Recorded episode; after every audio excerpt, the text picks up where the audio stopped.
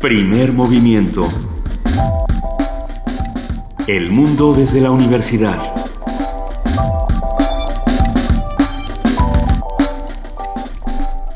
Muy buenos días, son las 7 de la mañana con 5 minutos de este jueves 18 de febrero.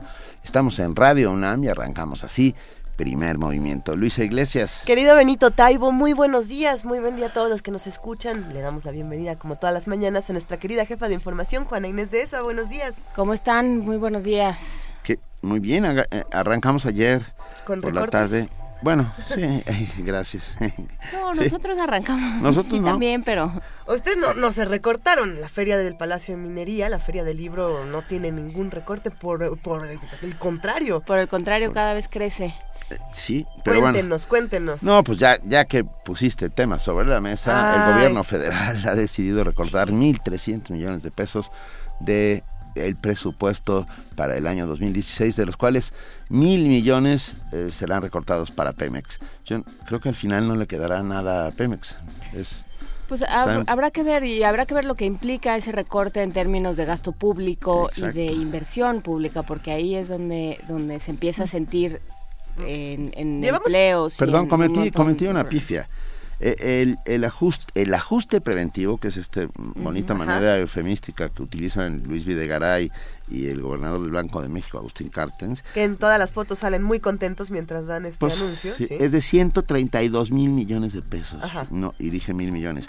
132 mil millones de pesos. Y además el Banco de México decide aumentar a 3.5 3.75% su tasa de interés de referencia. Eh, llevamos 48 días del año. 48 días de, este 2016 y comienzan estas políticas restrictivas y este tipo de recortes. Habría que preguntarse si esto realmente funciona o si una vez más estamos haciendo lo que se hace desde los años 80 en economía, que hemos probado una y otra vez que no funciona. Y si no funciona, tendríamos que estar eh, eh, reestructurando las cosas de otra manera. Creo, habrá, habrá que ver si funciona o no. Y bueno, hay otra noticia de la que nos enteramos anoche. Bueno, Juan Inés y yo que veníamos saliendo de la Feria Libre de Minería. ¿Esto pasó afuera de la Feria de Minería? Sí, Jorge Serrano Limón, presidente de Provida, es capturado por la PGR por un desvío de 25 millones de pesos. Y, eh, no es tan sorprendente eso, sino de dónde salieron esos 25 millones de pesos que fueron entregados por el gobierno federal para la asociación Provida. Uh, ¿qué? Puntos suspensivos. Sí, no, bueno, puntos suspensivos y y el silencio lo dice, creo que no, todo en este puntos suspensivos y a ver qué, cuál es cuál es la noción del gobierno de, de cómo se tiene que, manejar el, el, cuidado de la salud, porque en manos de alguien que está tan convencido de que las cosas deben ser de una manera, a tal grado que De una manera tan medieval. De una manera tan medieval y tan en contra de lo que se ha logrado en esta ciudad, en este país, en términos de derechos de, la, mujer, y, de, género. Entonces, bueno, tendremos que que platicarlo. Me interesaba hoy que va a estar Ana Buquet y platicarlo con ella. Comentárselo, Yo creo que ella va a tener un comentario muy interesante. Esta mañana tenemos muchos temas aquí en el programa. Vamos a arrancar nuestro jueves gastronómico que sabemos que a los radioescuchas les fascina y vamos a hablar de los 300 platos de Moctezuma. Platicaremos con Rodrigo Llanes, chef e historiador, propietario del restaurante El Holgorio, articulista de la revista Animal Gourmet y colaborador del programa universitario de alimentos PUAL.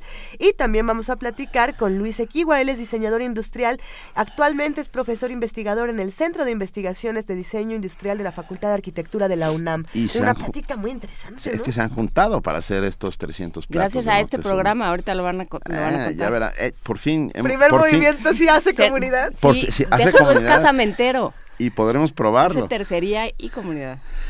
Bien, tendremos también la participación de la Dirección General de Divulgación de la Ciencia en voz de José Franco, su titular, que habla sobre tecnología que acompañan al descubrimiento de las ondas gravitacionales. Vamos a platicar también con Teresa Castillero Ponce de León, jefa del Departamento de Danza del Centro Cultural Universitario Tlatelolco, que nos va a platicar sobre la Semana de las Artes de la Escuela Nacional Preparatoria que precisamente ocurre en el Centro Cultural Universitario Tlatelolco. En nuestra nota del día, vertederos tóxicos en San Luis Potosí y en Ciudad Juárez, dos temas francamente graves en los que no se ha puesto atención. Y hablaremos con Juan Carlos Ruiz Guadalajara historiador, doctor en ciencias sociales e investigador en el Colegio de San Luis. Yo me imagino que estos vertederos... sí, no, dije bien, San Luis y, San Luis Potosí y Ciudad Juárez. Sí, me imagino que estos vertederos no se ven en el maquillada, la maquillada ciudad que se le presentó al Papa el día de ayer, pero eso también se lo vamos a preguntar a nuestros expertos. Por supuesto. Como habíamos mencionado, vamos a platicar con Ana Buquet del Programa Universitario de Estudios de Género, su directora, que va a hablar sobre la policía religiosa islámica y le vamos a intentar preguntar este tema eh, de, Serrano Limón. Así es. Ah, tendremos poesía necesaria, claro. Juana Inés de esa le toca. ¿Se aceptan sugerencias? Se aceptan sugerencias, sí. Venga, se aceptan sugerencias. Hashtag Poesía Necesaria. Estamos en arroba P en diagonal Primer Movimiento UNAM y en el teléfono 55 36 43 39. La mesa del día, como es todos los jueves, Mundos Posibles. Vamos a hablar con el doctor Alberto Betancourt, doctor en Historia, profesor de la Facultad de Filosofía y Letras de la UNAM y coordinador del, observador, del Observatorio del G20 de la misma facultad. Él nos va a hablar de las campañas electorales inéditas en los Estados Unidos. Eh, no sé si esta vez vamos a hablar de Bernie Sanders y de Donald Trump como, como tendríamos que hacerlo, de, muchos otros candidatos que se han quedado al margen de qué es lo que está pasando también con Clinton. Pero bueno, vamos a hablar de la interpretación de Noam Chomsky e Immanuel Wallstreet sobre la frustración de la sociedad estadounidense. Y vamos terminando este primer movimiento con la participación del Programa Universitario de Derechos Humanos en voz de Luis de la Barrera Solórzano, su director, que habla sobre los mensajes del Papa sobre las cosas asiagas. Pero ya son las 7 de la mañana con 11 minutos y ya están con nosotros aquí en la mesa nuestras compañeras Vania Nuche y Frida Saldívar para nuestro primer corte informativo. Bienvenidas. Buenos días a todos. Excelente jueves. Buen día.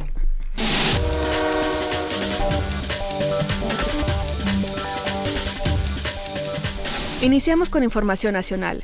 El secretario de Hacienda y Crédito Público Luis Videgaray, así como el gobernador del Banco de México Agustín Carstens, anunciaron un ajuste al gasto para este año por 132 mil millones de pesos. Videgaray explicó que el ajuste al gasto de las dependencias del gobierno federal se concentra en el gasto corriente, representando el 60% del total. Asimismo, recalcó que no se afectarán las áreas de seguridad ni de desarrollo social. Por su parte, el gobernador del Banco Central indicó que la Junta de Gobierno decidió aumentar en 50 puntos base el objetivo para la tasa de interés interbancaria a un día a 3.75%. Con conocimiento de las acciones que el gobierno federal y Pemex están tomando el día de hoy con el objeto de fortalecer sus finanzas, la Junta de Gobierno juzga conveniente contribuir a reforzar los fundamentos económicos del país en el ámbito de su responsabilidad. En este contexto, ha decidido incrementar en 50 puntos base el objetivo para la tasa de interés interbancaria un día a 3.75%. Esta acción no inicia un ciclo de contracción monetaria Además, la próxima semana la nueva Dirección General de Petróleos Mexicanos propondrá a su Consejo de Administración un ajuste de presupuesto por 100 mil millones de pesos durante el presente ejercicio fiscal. El titular de la Auditoría Superior de la, de la Federación, Juan Manuel Portland, Portal, informó que derivado de la revisión de la cuenta pública 2014, se lograron recuperaciones por 6.161.1 millones de pesos. Sin embargo, explicó que quedan por aclarar otros 42.702 millones de pesos. En el marco de la presentación de su informe del resultado de la fiscalización superior de la cuenta pública, Portal Martínez pidió a los diputados no desaprovechar el momento para sentar las bases de una nueva legislación en materia de anticorrupción. La Sala Regional Especializada del Tribunal Electoral de Poder Judicial de la Federación exoneró al Partido Verde Ecologista de México y a 31 personajes del ambiente artístico y deportivo por publicar mensajes a favor del, organismo político previo a la jornada electoral del 7 de junio. Los magistrados señalaron que si bien los mensajes de Twitter, hashtag verde si cumple, becas para no dejar la escuela y vamos verde, fueron masivos, no se acreditó que hubieran sido adquiridos y por tanto no violaron la ley. Asimismo, indicaron que se debe dar prioridad a los derechos humanos digitales y a la libertad de expresión en redes sociales. En Ciudad Juárez, Chihuahua, el Papa Francisco advirtió que el problema de la seguridad no se agota solamente encarcelando. Al visitar el cerezo número 3 de esa ciudad fronteriza, el pontífice dijo que las cárceles son un reflejo del, del estado de salud de la comunidad. El líder religioso también se reunió con 3.000 trabajadores y empresarios, ante quienes afirmó que la pobreza y la marginación son el caldo de cultivo que permite caer en el círculo del narcotráfico y la violencia. Más tarde, su último evento en nuestro país, el Papa Francisco ofició una misa a unos metros de la frontera con Estados Unidos, donde calificó a la migración forzada como una crisis humanitaria. La Comisión de Derechos Humanos de la Ciudad de México investigará las condiciones laborales de policías de la Secretaría de Seguridad Pública durante la visita del Papa Francisco. El 13 de febrero, ese organismo recibió dos quejas de policías quienes aseguraron haber trabajado tres días sin descanso, sin poder asearse, dormir en el suelo y apenas poder probar alimentos. Los datos de los dos quejosos estarán ocultos como medida de seguridad. La Comisión de Derechos Humanos pidió evitar hostigamientos y represalias. Por su parte, la Secretaría de Seguridad Pública informó que el horario de los 20.000 oficiales fue ampliado con base en la ley para cumplir con el operativo. En información internacional, en Venezuela, el presidente Nicolás Maduro anunció un paquete de medidas de ajuste económico. Entre las medidas está devaluar la tasa oficial de cambio del bolívar y un incremento de 6.000% en el precio de la gasolina. Maduro señaló que este aumento permitirá ahorrar unos 800 millones de dólares en el subsidio que el Estado concede al precio del combustible.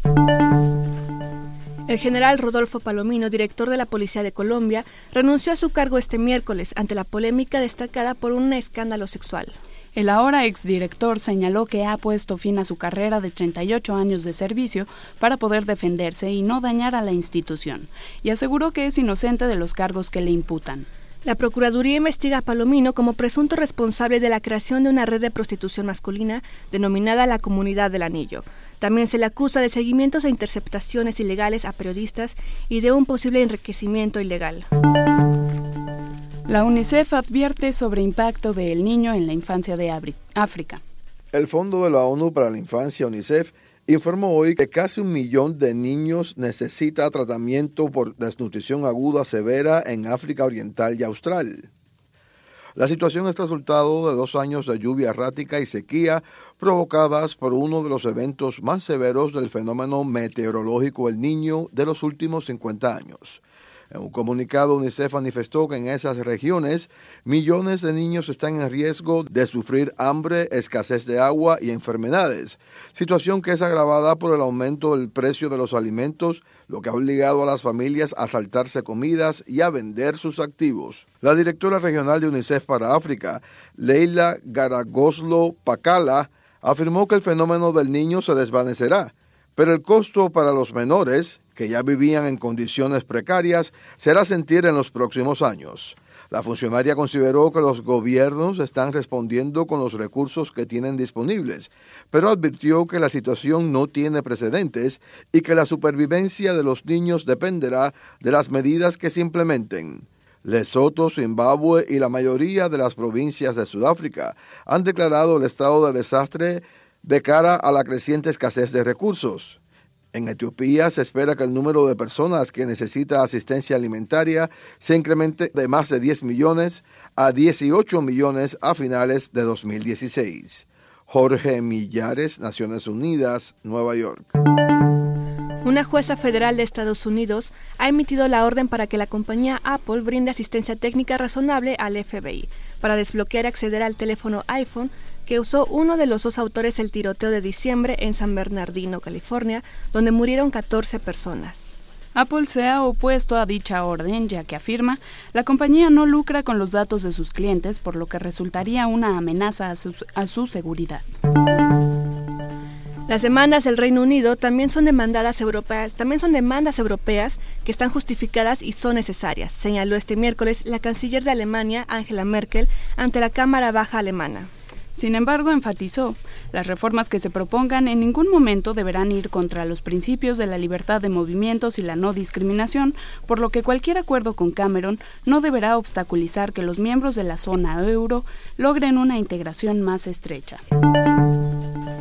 Y en la nota de la UNAM, Al inaugurar la 37 Feria Internacional del Libro del Palacio de Minería, el rector Enrique Graue Vigers dijo que es inaceptable que en nuestro país aún existan 4.4 millones de, analfabetas mayores de 15 años. Resulta inaceptable que en nuestro país existan aún 4.4 millones de mexicanos analfabetas mayores de 15 años y 9,5 millones de ellos no han terminado la primaria y 16 más no concluyeron la educación secundaria. Y estas son cifras de diciembre del 2015. En este grupo, particularmente de estos que no concluyeron los estudios primarios o secundarios, las cualidades de la lectura y sus bondades se desdibujan. Las aspiraciones a ser mejores se desvanecen, la imaginación se acorta y la desesperanza crece. En ellos en nuestros analfabetas, los reales o los analfabetas funcionales, la desigualdad se acentúa. En nuestro México, de acuerdo a los resultados de la, prueba PISA, alrededor del 40% de las personas tiene un nivel insuficiente para comprender un texto. No saber leer o no poder comprender lo leído representa una de las mayores desventajas que una persona pueda tener. No podemos sentirnos tranquilos. No, no conseguiremos vivir en una sociedad justa, equitativa y democrática mientras, no, mientras sigamos sin saldar la lacerante e injusta deuda que tenemos con nuestros analfabetas. En el Salón de Actos del Palacio de Minería, el rector dijo que a pesar de los esfuerzos nacionales de las instituciones educativas y de cultura, de las empresas editoriales y de organizaciones de la sociedad civil, no estamos haciendo lo necesario para fomentar la lectura. Añadió que se requiere algo más para arraigar, sobre todo en nuestros jóvenes, el gusto por la lectura.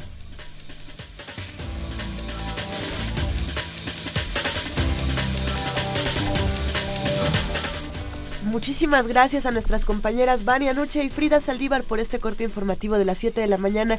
Que tengan un gran día y nos escuchamos a lo largo de la transmisión. Excelente jueves a todos. Un saludo a todos. Gracias.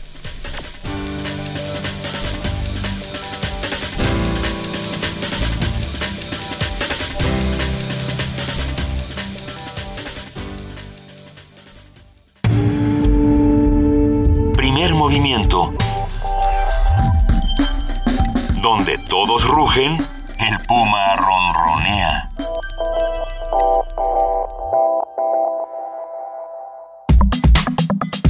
Jueves gastronómico. Las fuentes históricas mencionan que al Tlatoani Moctezuma le servían más de 300 platos de 30 guisados diferentes. Eso era todo un ritual en la antigua Tenochtitlán. En las cocinas del palacio se ponía un gran empeño en preparar una comida digna de la divinidad del soberano mexica, acostumbrado a comer de forma suntuosa y ceremonial todos los días. Temprano se molían los maíces para preparar el mixtamal, para elaborar tamales y tortillas. En los guisados abundaban las verduras, ensaladillas frescas condimentadas con chiles, chapulines, escamoles, gusanos de maguey, además de la carne de aves, venados, perros y jabalíes, frutas y dulces para el postre. El cronista Fray Francisco de Aguilar refiere la variedad de platillos que presentaban a Moctezuma. Cito textualmente. Enchían toda la sala en rengleras de diversas aves, así cocidas como asadas y guisadas de otras diversas maneras, empanadas muy grandes de aves, gallos y gallinas, y esto en cantidad, codornices, palomas y otras aves de volatería. Otros, sí, le traían pescados de río y de la mar de todas las especies. Así, muchas maneras de frutas, así de las que se criaban allá cerca de la mar como de acá de tierra fría sobre estos platillos y un proyecto interesantísimo para recrearlos desde el punto de vista del diseño y la gastronomía. Esta mañana vamos a platicar con Rodrigo Llanes, el es chef e historiador, propietario, como ustedes saben, del restaurante El Holgorio, articulista de la revista Animal Gourmet y colaborador del programa, colaborador del programa universitario de alimentos PUAL. Rodrigo, bienvenido una vez más, qué gustazo tenerte por acá. Luisa, muchas gracias, Benito. Es un placer. Buenos días. Pero no viene solo. estas, estas curiosas. Como las desgracias. eso, no me digas eso. Eso lo dijo ella. a veces como la bienaventuranza. Como la bienaventuranza, como una golosa bienaventuranza. También nos acompaña Luis Equigua, diseñador industrial. Actualmente es profesor investigador en el Centro de Investigaciones en Diseño Industrial de la Facultad de Arquitectura de la UNAM y su línea de investigación es la evolución y prospectiva de los objetos, a partir de la cual fundó el seminario con el mismo nombre y el laboratorio del Reino Objeto. Luis, bienvenido. Muchas gracias. Es un placer tenerlos a los dos porque a ver, ¿a, qué hora se les ocurrió juntarse? Te lo voy a decir para que eh, se pavoneen en este maravilloso programa. a ver, a ver, a ver. Porque a Luis yo lo conocí por, por primer movimiento. Estaba escuchando una vez eh, uno de los programas de Jueves Gastronómico y escuché sobre la vajilla que había hecho Luis para el rector o para el chef del rector y luego luego fui a buscar el libro y luego lo contacté para ver si podíamos hacer este proyecto que yo traía en mente desde hace muchos años.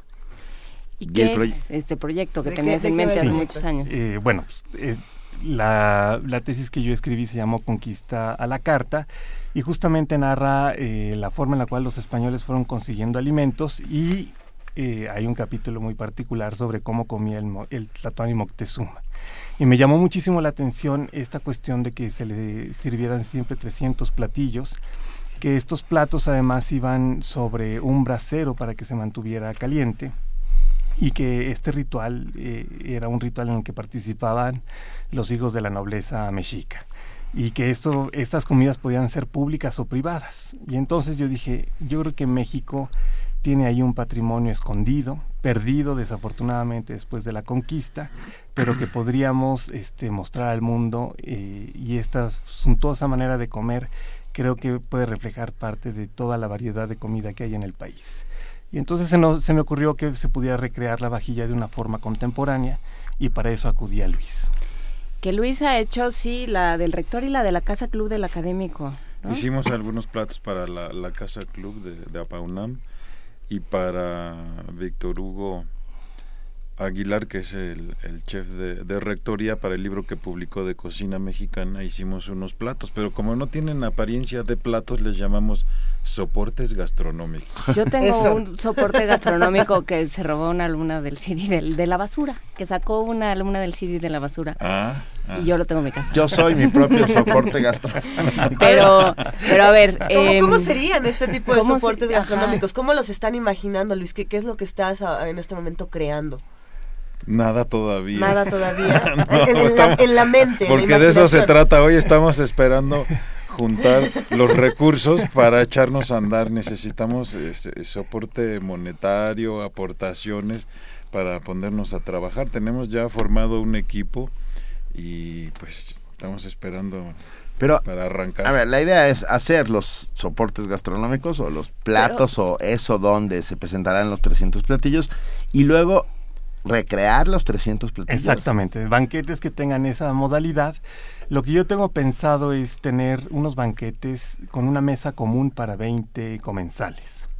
Y cada comensal va a tener enfrente de sí un soporte eh, idéntico al que va a tener su compañero de, de mesa. Y al centro va a ir una especie de charola eh, que tenga que ver obviamente en el diseño con estos dos soportes individuales o platos base, en donde van a ir eh, justamente los eh, distintos platillos en porciones muy pequeñas de degustación y donde veremos que también tenga ahí esta especie de carbón moderno para que se mantenga caliente. Y entonces los menús van a ser de cinco tiempos. Entonces en el primer tiempo te vamos a servir seis guisados distintos. En el segundo otros seis y así consecutivamente, de tal manera que ya multipliques este 6 por 5, te dan los 30 guisados que se le servían al tlatoani, y ya multiplicada por los 20 comensales tendríamos cerca de 600 este, guisados distintos.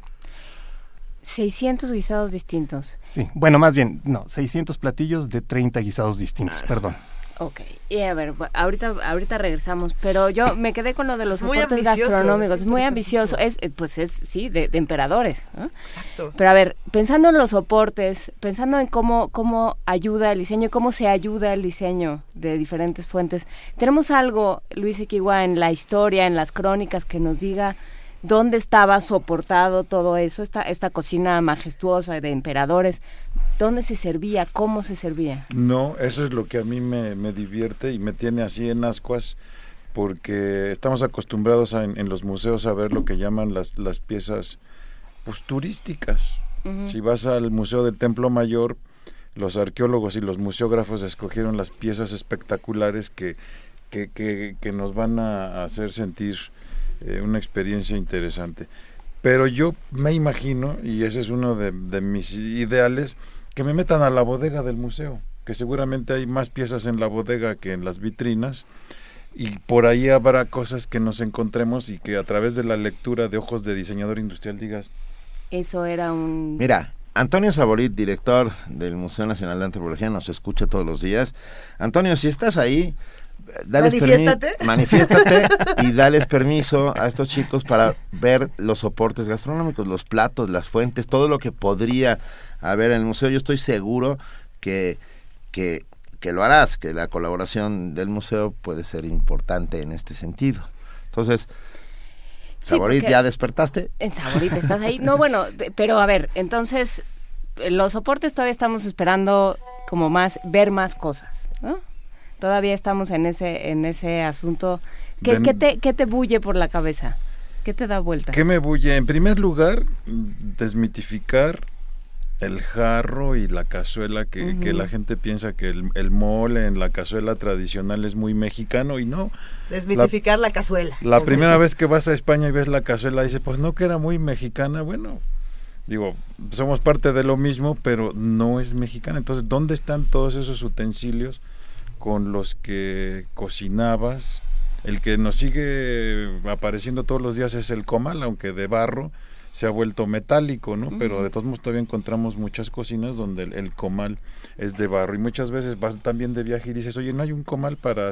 No, no hay comales más que aquí, ¿no? Que yo sepa. Pero creo que acabas de decir una de las palabras clave, que es barro. Inevitablemente tendrá que haber barro en todo esto hace que sí con la cabeza lo dice Kiwa. Sí, ¿y por qué tiene que haber barro y además barro que soporte el choque térmico? Porque Rodrigo habló de queremos cosas calientes. Entonces tenemos que tener una, una mezcla de barro que te permita tener calor y que no se, no se fracture eso por el choque térmico. Queremos cosas calientes. Eh, ¿Qué cosas calientes queremos? Digo, no podemos hablar de 600 a todas, no podemos hacer en este momento toda la reconfiguración, pero ¿cómo, qué, ¿cómo qué es lo que vamos a saborear? Mira, la idea es que estos soportes gastronómicos, esta vajilla pueda eh, usarse dos veces al año con unos menús con esta suntuosidad, ¿no? Porque no lo puedes hacer de diario, tiene que ser algo... Sí, bueno. A menos de que fuéramos este, emperadores. y entonces lo que queremos hacer es dos temporadas al año, una en tiempo de secas y otra en tiempo de lluvias, para que los cinco tiempos vayan utilizando los ingredientes que se encuentran en esa estación del año. Entonces en una prevalecerán obviamente chiles secos, eh, carne seca, ciertos productos que se, dan en la época del estío. Y por el contrario en la época de lluvias este, habrá más sopitas, eh, productos frescos, este, crudos, los chiles crudos, en fin. Eh, un poco lo que se trata es también de revisar la forma en la, los ingredientes de la cocina mesoamericana y, incluso vamos a dar un diplomado de esta cocina en el Centro de Estudios Gastronómicos Alejandro Guillot para que la gente que esté interesada en cocinar a la Moctezuma y utilizar esta forma de los 30 guisados eh, aprenda un poco la cosmogonía mesoamericana porque las dos fuerzas que había en, en, esta visión del mundo eran justamente la solar que era la seca, la, la cálida y la húmeda o terrestre, ¿no? Entonces lo que tratamos de hacer es distinguir la variedad de ingredientes y de técnicas que hay acorde a cada una de estas fuerzas eh, cósmicas y recrear el sentido este cósmico de esta comida. A mí ya me pusieron a girar en la cabeza con, esta idea que me parece fantástica y, pregunto si los cuchillos serán de obsidiana ah, o, se utilizarán uh, instrumentos modernos para la recreación de las comidas. Y las técnicas. Y las técnicas. Sí, sí. Tendrá que haber algunas muy tradicionales. Y lo que pasa es que en la comida sabemos que en ese entonces el tlatoani comía con las manos. Entonces, obviamente no era que tuvieras tenedor y cuchillo para comer la carne de venado o cortar este el lomo de guerrero, ¿no? Este, todo eso ya estaba preparado en la cocina, guisado y llevado. Perdón, ¿cuál es el lomo de guerrero? pues es que también se comía carne humana. que es algo que no Eso se va no lo vamos a recrear porque ya no lo permite en los tiempos modernos. La CNDH por de desacuerdo. Yo tenía un tío que siempre se quejaba cuando ponías una tortilla caliente sobre un plato frío. Pues Decía, eso va en contra de toda la etiqueta mesoamericana. No sé cuál era su conocimiento de la etiqueta mesoamericana, pero, pero hay una cierta lógica en las cosas, ¿no? Justamente no se trata nada más de cocinar algo con, sí, con, con instrumentos actuales y, ya, ¿no? Es, es meterse. ¿Cómo, ¿Cómo se han ido pues sumergiendo en esta cultura los dos. ¿Cómo ha sido este viaje? ¿Cómo son sus conversaciones? Platíquenos un poco. Ya que las propiciamos nosotros, ya que el romance lo propiciamos nosotros, cuéntenos. Yo, yo diría que no hemos llegado a esa etapa, estamos todavía en el escarceo. Ah. Entonces me faltaría como con Víctor Hugo, el chef del rector, que el, rito es reunirnos a comer, a platicar y a diseñar. Entonces un día igual nos presentamos con unas placas de lodo y con Egapac y ponemos a Rodrigo un poquito a hacer cosas con lodo y con Egapac para que también él participe. ¿Cómo con lodo y con Egapac? La cerámica antes de estar cocida es lodo. Es un lodito podrido, blando, muy plástico. Y para que le puedas poner ahí algo para degustar, le ponemos Egapac tomamos fotos, jugamos al lodo y a comer y, platicamos y de esta manera, eso no lo sabía, entonces de repente se espantan porque les pones ahí la placa de lodo y sí, ¿qué vas a hacer con eso? ¿no? Entonces es lo que llamamos diseño participativo y de esta manera vamos generando formas que, que resultarán interesantes de acuerdo a, las cosas que, que, que prepare Rodrigo, ¿no? Pero es como una cosa simultánea, ingeniería o diseño colaborativo, concurrente, ya le podemos entrar a las terminologías esas extrañas. ¿Necesitan testigos? Sí, claro que sí. Gracias. Yo Porque tendríamos que ir como cómplices, testigos de honor. Cómplices, cómplices testigos. dragones, todo eso. Porque, a ver, ¿Qué, fuentes, aparte de Fray Francisco de Aguilar y de Bernal Díaz del Castillo? Está Hernán Cortés y esa la eh, ah, pueden revisar en, en descargacultura.com digo punto UNAM, este, y ahí ya, ya por ahí les mandé el enlace para que lo suban al, al Facebook. Eh, pueden escuchar en, en voz de de un locutor de aquí de Radio UNAM. Si no me equivoco es la voz de Juan Stack. De Juan Stack, exactamente. Eh, la crónica de, bueno, más bien la carta de relación en la cual eh, Hernán Cortés describe la Gran Tenochtitlan y la forma de comer del Tlatuani. Entonces ahí está una de las fuentes. También está el doctor Hernández, Francisco Hernández, que además de escribir toda esta historia botánica de la Nueva España, eh, hizo referencia también a la forma en la cual comía el, el, tlatoani en base a las informaciones que fue recibiendo de conquistadores y gente de aquí de la Nueva España. Mira, Ricardo Guro, uno de los que hacen comunidad todos los días con nosotros y le agradecemos, dice, la cuchara de Tlatuani es la tortilla. Sí, desde luego. ¿Eh? Sí. Desde luego. Bueno, es que, a ver, es mucho más complejo. Sí, es entre... porque, la tortilla no solo es cuchara. Es plato también, es plato, claro, es plato, es... Uh, envoltorio. Envoltorio, es... Uh, principio y fin de todas las cosas. Además puede ser en estado rígido o en estado flexible, la tostada, el totopo, la tlayuda, ¿no? Pero, eh, Porque, por ejemplo, Sagún menciona seis formas distintas de hacer tortillas, ¿no? Ahorita ya estamos muy acostumbrados a esta tortilla industrializada de tortilla, sí, eh. pero de tortillería eh, eléctrica, pero en, en ese entonces la variedad que tenían de maíces en el palacio del Tlatoani pues era de toda la que entonces tenían maíces de todos colores y calidades y podían hacer por lo tanto tortillas muy diversas. Y eh, yo me imagino que en ese entonces había incluso cierto sentido de orgullo de poder hacer tortillas cada vez más distintas o particulares, ¿no? Mencionan que algunas eran muy delgadas y pequeñas y otras eran más grandes y otras eran como hojaldradas. Entonces, se trata también de rescatar esta cuestión artesanal de manos de prodigiosas de, de la gente que cocina y que trabaja la masa de, de, maíz. Esto quiere decir que están intentando hacer la reproducción más eh, fiel, más cercana a lo, a lo que se hacía Pues, o, es una reinterpretación. No, es una reinterpretación, desde luego que es una reinterpretación, pero que sí trate de rescatar ese patrimonio en donde eh, esa suntuosidad mexica, que ya está perdida, pueda rescatarse y pueda proponer también a otras gastronomías del mundo, ¿no? ¿Qué tanta libertad tienen en este proyecto de pronto decir, a ver, es que esta comida, aunque tiene que ser 100% mexicana, entrecomillado, pues la verdad es que sabría muy bien si le pongo este chile que no tiene absolutamente nada que ver con nada, o este condimento que no es, eh, que no, que no, que no, estaría, que no estaría ¿Eh? precisamente en ese periodo. Pues mira, yo, yo diría ya entrándoles a los términos de los de humanidades, que en realidad lo que acabaríamos haciendo es un poco de construcción, de, de los mismos platos, de los soportes. Eh, Rodrigo hará de construcción de la, de, la comida y construiremos algo nuevo con la tecnología, con las formas, con lo que podemos utilizar en, en, este momento. Algo que, que, es interesante de las tortillas, por ejemplo, es que se hacían tortillas, sobre todo para ciertas ceremonias, con sellos utilizando colores, eh, el, el, rojo de la, de, de, la, ¿cómo se llama? De la cochinilla. Entonces es algo que no se ha aprovechado, ¿no? Yo me imagino ahora, y, y lo he sugerido a veces, pero yo creo que me tiran a loco, pues cada taquería de estas que hay en, en, en, en esta ciudad podría o sea, que tenga su sello chupacabras, ¿no? Pues sí, tizoncito, no sé, ahí, ¿no? Las tortillas selladas. O, o puedes tener eh, incluso a lo mejor un, un, un tweet allí en, en, la tortilla, ¿no? O sea, cada día cambiarle el texto. O sea, hay, hay muchas cosas divertidas que, que se podrían hacer con las tortillas, además de los, de los colores. Bueno, pues, con la tecnología que hay, las tortillas podían ser maravillosas. Al Papa le podían haber pasado ahí también sus recaditos en los tacos. A ver, nos escribe Mil Canava y dice, ¿podrían pedir que confirmen los expertos o desmientan si en verdad se comía carne humana? No, sí, sí, sí se comía. Sí se comía.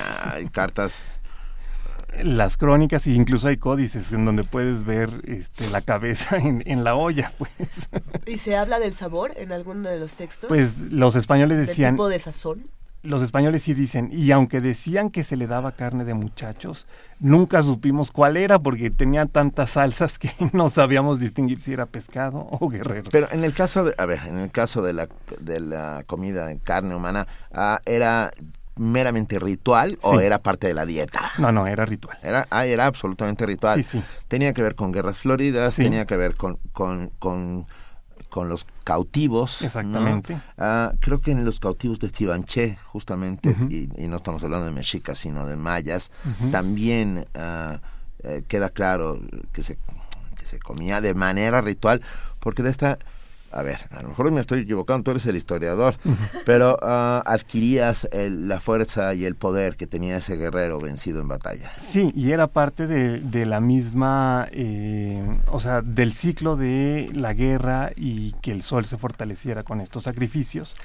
Y fíjate que este era un privilegio que estaba, digamos, restringido a los guerreros y quizás a los sacerdotes, pero los comerciantes, que eran los de la lana, luego pues les daba cierta envidia, ¿no? Entonces ellos compraban cautivos eh, y luego los llevaban a que se hiciera el ritual para poder también sacrificarlos y comerlos. ¿De dónde vamos a sacar todos estos ingredientes para hacer? Viste que ya me apunté y ya estoy hablando. ¿Cómo le vamos a hacer todos aquí en esta mesa? Puedes usar una palabra de diseñadora prototipear. Ah, venga, ¿dónde, ¿dónde vamos a sacar los elementos para hacer estas comidas? Pues mira, los ingredientes de toda la náhuac, afortunadamente, ¿no? Ha habido mucha gente que se ha interesado. Ya no existe el mercado de Tlatelolco, ¿No? ¿no? O sea, perdón, lo digo como... Pero bueno, está la central de abastos y están comunidades que quieren darnos sus maíces, que son buenísimos y que a lo mejor están en, en Tlanalapa, en Puebla o en distintas regiones. Eh, productores que tienen este, insectos que quieren también colaborar con todo esto. Y lo que sí necesitamos es el apoyo de toda la gente porque el proyecto necesita fondearse. ¿Y, cómo vamos a hacer eso? ¿En Fondeadora o Estamos en, página? Sí, sí. Estamos en Fondeadora, nos pueden buscar como los 300 platos de Moctezuma y ahí verán todo lo que, de todo lo que se trata el proyecto. Eh, necesitamos juntar eh, una cantidad para poder darla a la UNAM para que tengamos todo el soporte material y técnico y de la gente que, que tiene la universidad para este proyecto.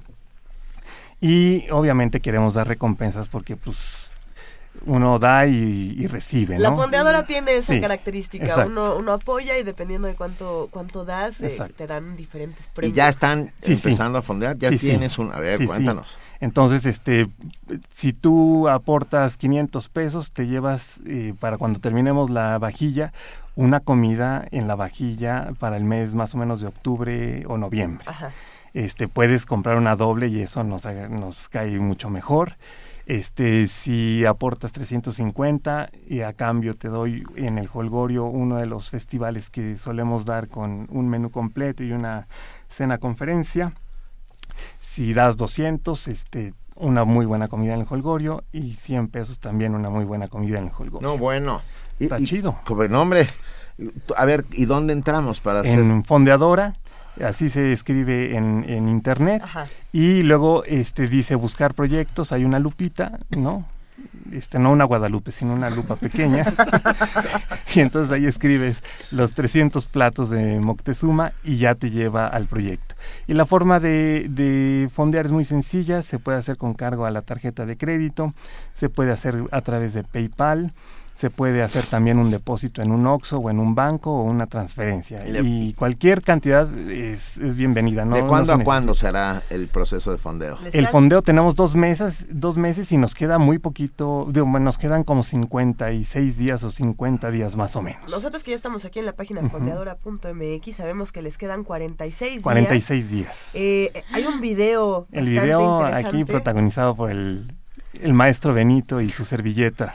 Hay, un video, también te dice las recompensas, dice a partir de 200 pesos te llevas tu comida, cuando pagas mil pesos te llevas dos pases para, para la cena, eh, hay una descripción y también, bueno, eh, se han conseguido hasta ahora más de 10 mil pesos, llevan 13 mil 310 Exacto. y se espera juntar 110 mil pesos. Yo creo que vamos bien, vamos. Hoy le entramos, por supuesto. Y además, eh, hoy tenemos un festival en el Holgorio que se llama El Chocolate y entonces este, a cualquier gente que nos fonde el día de hoy, yo le regalo la entrada al festival que tiene una degustación de vinos y chocolates.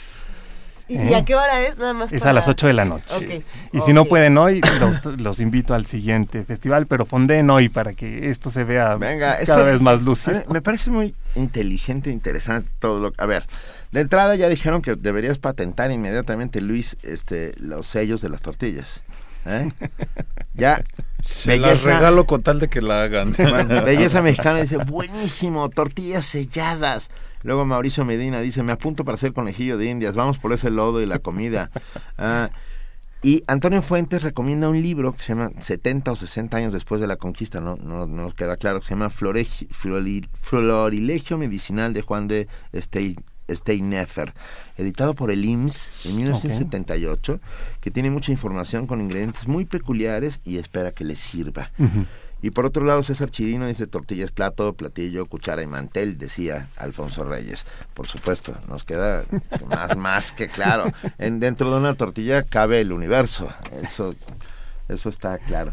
Luis, eh, Rodrigo, para nosotros ha sido un verdadero placer platicar esta, esta mañana y creo que todos debemos apoyar proyectos como estos. Es una idea enloquecedora, muy ambiciosa y, seguramente tendrá muchísimo éxito. Todos vamos a fondear eh, con, lo que podamos. Y queremos despedirnos con, con el audio precisamente que mencionamos aquí en la mesa, este audio que se pueden encontrar en descargacultura.unam.mx de la mesa de Moctezuma en la voz de Juan Stack. Si les parece bien, claro que perfecto. Está en Descarga Cultura, hay que decir, eh, están ya todas estas ligas de lo que han dicho están en, en nuestras redes sociales. Todo ya lo subimos. Todo ya, ya Vania y Frida lo subieron y ya eh, pueden pueden descargar esto en descargacultura.mx. Ya, y ya estamos retitando lo de Fundadora. Con Muchísimas gracias y se lo agradeceremos a toda la comunidad porque yo creo que eh, de la participación de todos pueden salir cosas nuevas para este país. Luis Equigua, Rodrigo Llanes, mil gracias. Eh, vamos, vamos andando y viendo y, la verdad es que es un proyecto maravilloso. Y Antonio Saborit no te hagas rosca. Museo Nacional de Antropología necesitamos que les abra las bodegas a Luis para que vea cómo eran los platos o lo que se haya encontrado las vajillas las teteras etcétera etcétera. Muchísimas gracias. Gracias, a ustedes. La mesa de Moctezuma.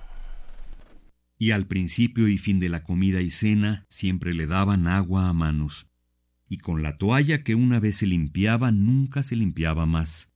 ni tampoco los platos y escudillas en que le traían una vez el manjar se los tornaban a traer, sino siempre nuevos, y así hacían de los bracericos. Vestíase todos los días cuatro maneras de vestiduras, todas nuevas, y nunca más se las vestía otra vez. Todos los señores que entraban en su casa no entraban calzados, y cuando iban delante de él algunos que él enviaba a llamar, llevaban la cabeza y ojos inclinados y el cuerpo muy humillado, y hablando con él no le miraban a la cara, lo cual hacían por mucho acatamiento y reverencia. Y sé que lo hacían por este respeto, porque ciertos señores reprendían a los españoles, diciendo que cuando hablaban conmigo estaban exentos mirándome la cara, que parecía desacatamiento y poca vergüenza. Cuando salía fuera el dicho Mutexuma, que era pocas veces, todos los que iban con él y los que topaban por las calles le volvían el rostro, y en ninguna manera le miraban, y todos los demás se postraban hasta que él pasaba. Llevaba siempre delante sí un señor de aquellos con tres varas delgadas altas, que creo se hacía porque se supiese que iba allí su persona. Y cuando lo descendían de las andas, tomaba la una en la mano y llevábala hasta donde iba. Eran tantas y tan diversas las maneras y ceremonias que este señor tenía en su servicio, que era necesario más espacio del que yo al presente tengo para las relatar, y aún mejor memoria para las retener, porque ninguno de los soldados, ni otro ningún señor infiel de los que hasta ahora se tiene noticia, no creo que tantas ni tales ceremonias en servicio tengan. Primer movimiento. Escucha la vida con otro sentido.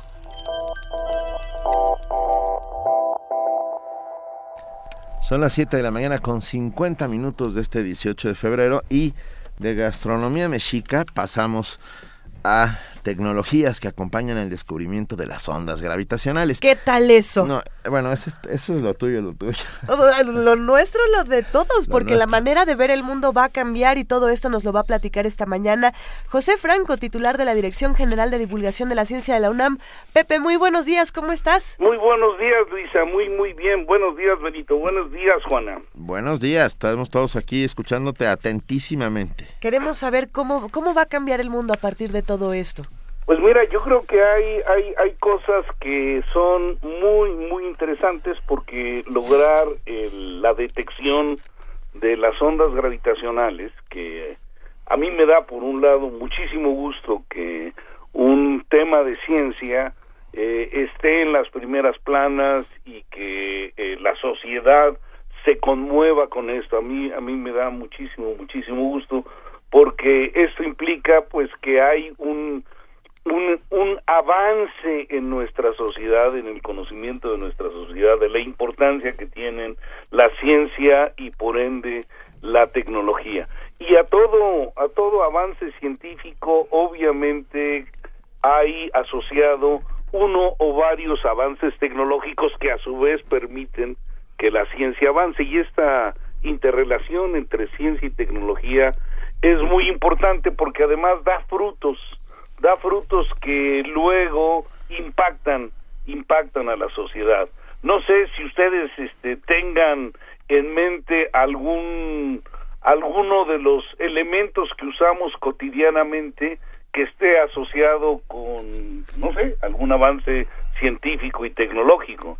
Pues estamos todos pegados a un, teléfono celular, una tableta, ¿no? Mientras a un micrófono, por Hablamos frente a un micrófono. Hablamos frente a un micrófono. Así es, entonces, bueno, estamos estamos rodeados de toda una serie de elementos que, que son satisfactores para la sociedad y que nos permiten no solamente comunicarnos, sino hacer mejor nuestro trabajo. Y en el caso de las ondas gravitacionales, el, eh, eh eh, los, los laboratorios que lograron hacer la detección es porque lograron construir eh, una serie de, de, instrumentos que yo estoy muy muy claro que van a revolucionar en un futuro no muy lejano toda una serie de aspectos muy probablemente asociados con nuestra vida cotidiana. Lo primerito que yo subrayaría es que los detectores eh, que se usaron para las ondas gravitacionales representan los sismógrafos más sensibles que se han construido en este mundo. La humanidad ha construido unos sismógrafos tan, tan eh, este, sensibles que nos permitieron detectar pequeñas perturbaciones en el campo gravitacional y en el tiempo eh, en nuestro eh, en, en, nuestro mundo las ondas las ondas gravitacionales son como seguramente ya lo han dicho ustedes y se ha repetido por todos lados son perturbaciones en el espacio y en el tiempo. Y para detectar estas perturbaciones en el espacio y en el tiempo, se requiere, por un lado, tener cosas que detecten estas perturbaciones. Estos son sismógrafos, sismógrafos calibrados muy de, de, una manera muy muy precisa y además tener componentes que nos permitan medir el tiempo con muchísima precisión, porque para poder detectar las ondas gravitacionales se tuvieron que utilizar al menos dos eh, dos detectores separados, como ya habíamos dicho la semana pasada, eh, cerca de tres mil kilómetros de distancia. Y la observación que se hizo fue una observación simultánea de las eh, de las ondas gravitacionales. Entonces, los avances fundamentales que podemos ver en, en, en esto en estos instrumentos tienen que ver por un lado con la estabilidad con la cual se han desarrollado los láseres. Eh, los láseres que se construyeron para este para este sistema son láseres que tienen una estabilidad extraordinaria, son son láseres que que inician como los apuntadores esos que usan ustedes cuando dan una conferencia que apuntan con un color rojito, un color verde la pantalla. De esos con los que jugaban el 15 de septiembre apuntarle a la cara de Peña Nieto. Digo, nada, Bueno, es, ese tipo de láseres generados por diodos son el tipo de láseres que se utilizaron para, para este experimento, pero son, digamos, diodos con con características muy específicas y eh, el sistema de amplificación de la señal de láser eh, fue también todo todo un reto tecnológico. Y por otro lado los los brazos que, que tiene el sistema son brazos que están al alto vacío son túneles de, de, de como de un metro de, de diámetro por donde pasa el haz de láser y para que no sea perturbado el haz de láser hay que hacer un vacío, pues imagínense ustedes, cuatro eh, kilómetros eh, eh, en un sentido y cuatro kilómetros en otro sentido son ocho kilómetros que con un, tubo con un diámetro de más o menos 1.2 metros, esto quiere decir que se hizo un vacío ultra ultra alto en algo así como mil metros cúbicos eh, del sistema. Y por otro lado, eh, el, el, el, digamos, la tecnología que se utilizó para hacer los tubos es una tecnología que también eh, no existía y que se tuvo que desarrollar para esto. Por otro lado, la, los, los sistemas de control para darle estabilidad al sistema fueron sistemas de control que, que, te permiten alinear un láser a lo largo de pues 8 kilómetros con una gran estabilidad y que controlan todas las vibraciones que hay en el mundo. El mundo no nos damos cuenta, pero estamos llenos de vibraciones. O sea, para para efectos prácticos, digamos, eh, eh, asociados a este experimento, eh, el tener un sistema eh, aparentemente en reposo en la Tierra eh, es tan sensible que esto es equivalente a que estuviera eh, este sistema en una tormenta en el mar moviéndose por todos lados y que tú trataras de mantener la estabilidad a pesar de el gran oleaje que hay. El, el sistema pues hizo una detección de perturbaciones que son menores al tamaño del núcleo de un átomo. Esto quizás sea muy difícil de, de, este, de transmitir al público en general las dimensiones tan pequeñas que esto significa, pero eh, lograr esa, esa precisión es, es, eh, era todo un reto y esto, si bien el experimento se desarrolló desde los ochentas, los desarrollos que llevaron a esta detección se hicieron en los últimos seis años, cinco años, o sea, el, el todo el, instrum, el instrumental se desarrolló a partir de más o menos 2010 para acá. Entonces estamos hablando de eh, tecnologías preexistentes, pero llevadas a un nivel de sofisticación y control eh, muy, muy importante y a un aislamiento de vibraciones nunca, nunca antes visto.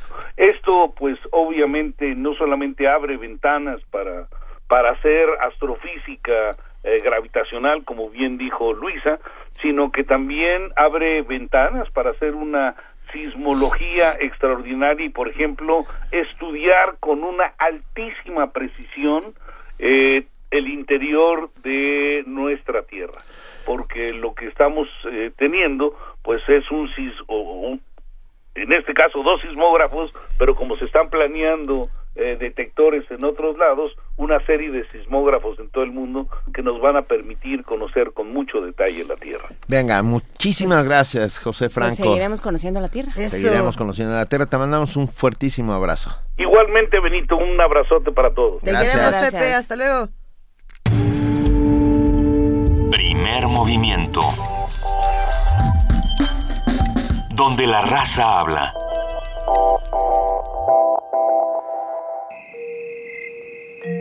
Desnuda eres tan simple como una de tus manos, lisa, terrestre, mínima, redonda, transparente. Tienes líneas de luna, caminos de manzana.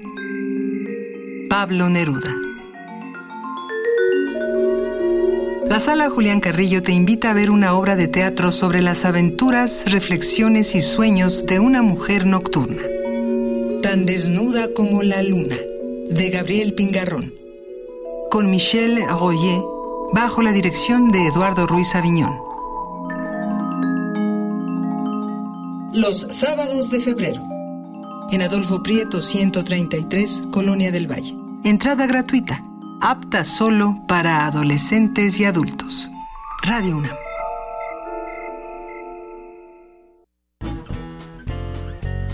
Mi familia, mi gente, mis raíces, mis propuestas. En la Ciudad de México residen nuestras historias y forjamos nuestras vidas. Las y los ciudadanos construimos esta gran capital. Participamos, nos respetamos y convivimos democráticamente.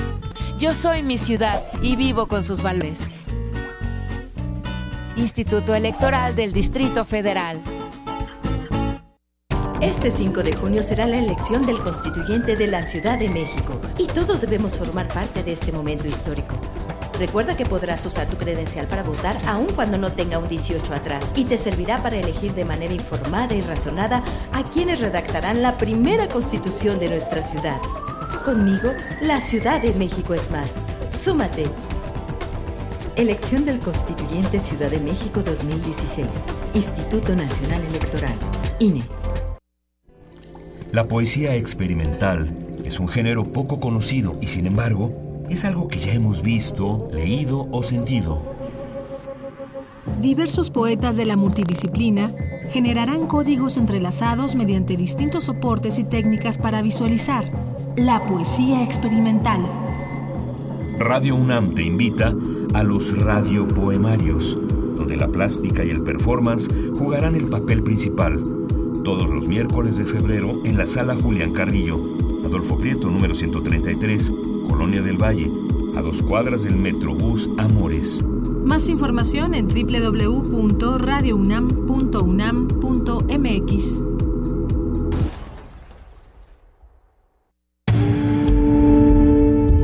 Primer movimiento. Información azul y oro. Nos vamos a nuestro corte informativo de las 8 de la mañana. Le damos la bienvenida a nuestra compañera y amiga Elizabeth Rojas. Muy buenos días, Elizabeth, bienvenida. Hola, Luisa, Juana Inés, buenos días, buenos días a todos. Buen día.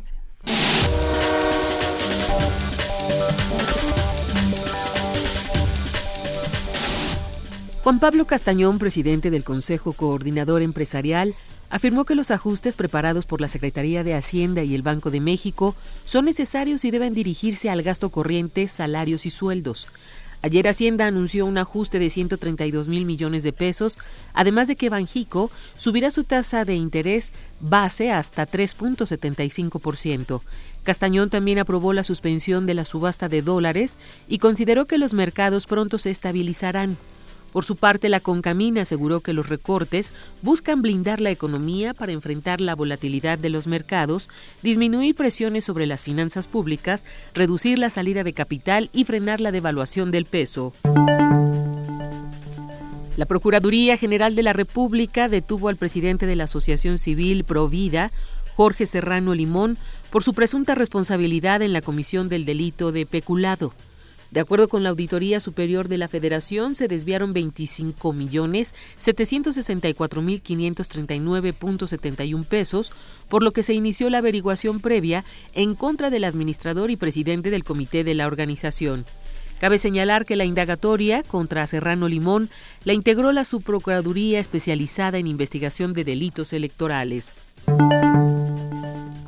El grupo parlamentario del PRD en la Cámara de Diputados busca que el secretario de Gobernación Miguel Ángel Osorio Chong y el comisionado nacional de Seguridad Renato Sales Heredia comparezcan ante el Congreso para informar cómo enfrentarán la crisis que vive el sistema penitenciario.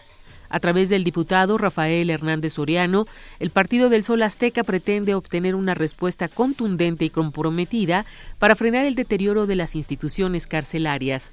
Cabe recordar que en el más reciente Diagnóstico Nacional de Supervisión Penitenciaria, elaborado por la Comisión Nacional de los Derechos Humanos, se reveló que en las prisiones predomina la sobrepoblación, el hacinamiento y el autogobierno.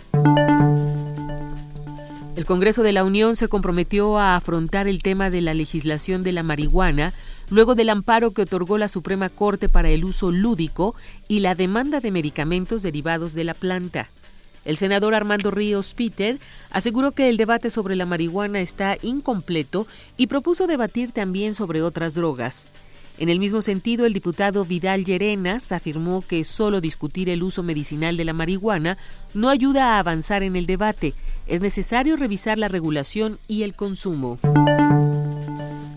El Instituto Nacional de Migración otorgó a 186 cubanos un documento provisional de visitante por razones humanitarias. Este miércoles recibió en la frontera de Ciudad Hidalgo, Chiapas, a los extranjeros que conforman el quinto grupo de cubanos provenientes de Costa Rica, a quienes se les brindará este beneficio de manera rápida, segura, ordenada y gratuita. El grupo está integrado por 21 familias y 72 personas que viajan solas.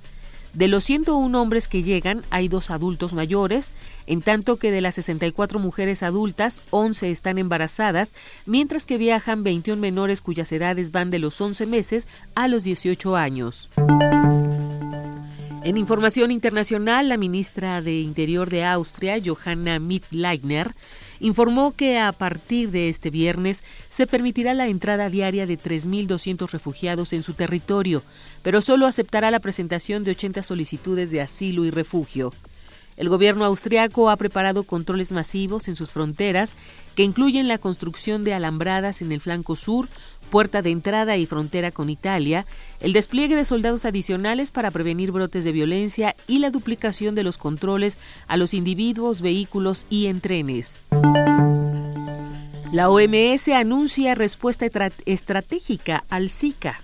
La Organización Mundial de la Salud, la OMS, presentó este miércoles su plan de respuesta estratégica al Zika y solicitó a los donantes internacionales 56 millones de dólares para implementarlo.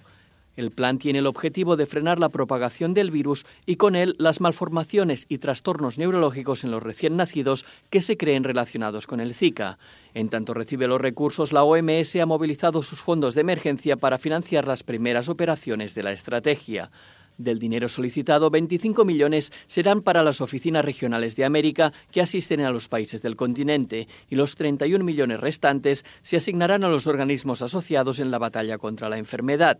El plan de respuesta se centra en el control del mosquito transmisor y en informar a la población sobre los riesgos del virus, así como en dar tratamiento a los infectados. Dada la rápida diseminación del Zika, la OMS la declaró emergencia sanitaria internacional el pasado 1 de febrero. Jordi Trujols, Naciones Unidas, Nueva York. En Argentina, las entradas y salidas en diversos puntos de Buenos Aires fueron paradas por una manifestación que exigía la liberación de Milagro Sala, quien se encuentra encarcelada desde hace un mes en Jujuy. La polémica dirigente social que creó una especie de Estado paralelo en Jujuy y era apoyado económicamente por el gobierno de la expresidenta Cristina Kirchner, ha sido acusada por el gobierno de Mauricio Macri de organizar una acampada frente a la sede del gobierno local y por apropiación de fondos públicos. Amnistía Internacional también ha solicitado su liberación mientras que el Papa Francisco le envió en señal de apoyo un rosario bendecido por él. El gobierno de Ecuador estableció el pasado martes un acuerdo con el ministro de Energía de Rusia y algunos de sus homólogos de la Organización de Países Exportadores de Petróleo para congelar el nivel de producción de crudo. En conferencia de prensa, el presidente ecuatoriano Rafael Correa dijo esperar buenas noticias para la estabilidad del mercado petrolero en las próximas semanas.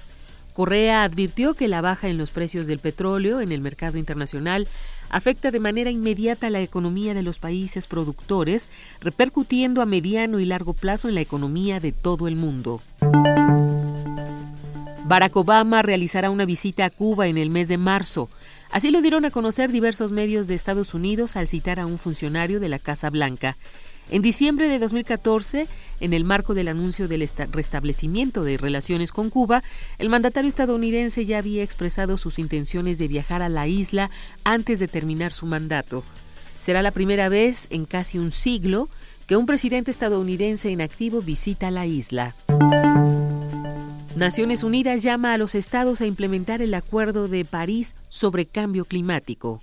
El secretario general de la ONU insistió una vez más en la importancia de que el Acuerdo de París sobre cambio climático no quede en el papel, sino que empiece a implementarse lo más pronto posible. Ban Ki-moon se dirigió este miércoles a los Estados miembros de Naciones Unidas para instar a todos los gobiernos a comprometerse con el acuerdo el próximo 22 de abril, cuando el documento se abrirá a la firma en una ceremonia de alto nivel que tendrá lugar en la sede del organismo mundial en Nueva York. Recordó que el mundo tiene ahora un pacto universal, justo, flexible y duradero para afrontar y mitigar el calentamiento global y ayudar a garantizar un futuro más seguro y próspero para todos. Pero nuestra labor no ha terminado, de hecho apenas empezó. En 2016 debemos pasar de las palabras a los hechos. La ceremonia del 22 de abril es un paso esencial. Sus líderes han recibido mi invitación. Urjo a la participación de todos los gobiernos al más alto nivel. El costo de no actuar, añadió, es cada día más claro, según lo demuestra la multiplicación de fenómenos extremos, así como la pérdida de vidas, viviendas, productividad y esperanza que acarrean, apuntó el titular de la ONU. Giselle Ducaten-Seiler, Naciones Unidas, Nueva York.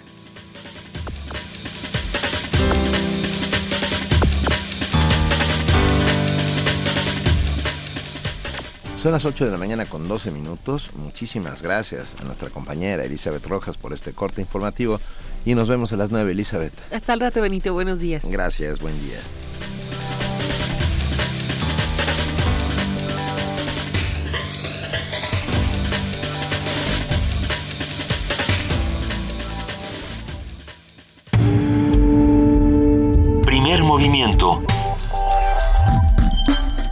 Donde todos rugen, el puma ronronea. Seguimos aquí en la cabina de Radio UNAM en primer movimiento a las 8 de la mañana con 12 minutos. Y bueno, como lo hemos platicado en muchas ocasiones, la UNAM no solamente está al sur de la ciudad, la UNAM está en el centro, está en el norte. Y no es el caso de lo que ocurre con el Centro Cultural Universitario Tlatelolco, que siempre tiene una alternativa distinta del otro lado de la ciudad. Por eso esta mañana vamos a platicar con Teresa Castillero Ponce de León. Ella es jefa del Departamento de Danza y nos va a hablar sobre la Semana de Artes de la Escuela Nacional Preparatoria que precisamente ocurrirá del otro lado de la ciudad, en el Centro Cultural Universitario Tlatelolco. Teresa, muy buenos días, ¿cómo estás? Hola, muy buenos días a todos. Pues muy contenta de estar con ustedes. Nos da mucho gusto. A ver, vamos a tener la Semana de las Artes de la Escuela Nacional Preparatoria ahí en Tlatelolco. Así es. ¿Y en qué consiste, Teresa? Miren, la Escuela Nacional Preparatoria ofrece a sus alumnos una formación integral en la cual la enseñanza de las artes forma parte primordial en su proceso educativo. De tal manera que son varias las disciplinas artísticas que se imparten dentro de nuestras aulas, danza, música, artes plásticas y teatro, contando con una cantidad importante de grupos artísticos formados por los alumnos de los nueve planteles con los que cuenta nuestra institución. En esta ocasión, queremos invitarlos a nuestra quinta emisión de la Semana de las Artes, que se realizará en el Centro Cultural Universitario Tlatelolco del 23 al 28 de febrero, evento cuyo objetivo es compartir con la comunidad los trabajos desarrollados a lo largo del ciclo escolar. Contaremos con grupos de danza contemporánea, española y regional mexicana y la presentación de coros de diversos planteles, así como de la banda de alientos del plantel 6. A partir de esta emisión se integran con nosotros las actividades de los colegios de artes plásticas y dibujo y modelado, así como el trabajo de alumnos de la opción técnica museógrafo restaurador quienes en conjunto con el Centro Cultural Universitario Tlatelolco prepararán el montaje de una exposición integrada por aproximadamente 200 trabajos elaborados por estudiantes de entre 15 y 17 años de edad. El evento se inaugurará el día martes 23 de febrero a las 17 horas con la apertura de la exposición, la cual se mantendrá abierta hasta el domingo 28 en la sala de usos múltiples. Cabe señalar que de manera paralela, el mismo día 23 iniciamos las presentaciones de los grupos de danza y de música en el Salón Juárez, hasta el día jueves 25, cuando realizaremos nuestra clausura en punto de las 7.50 de la noche.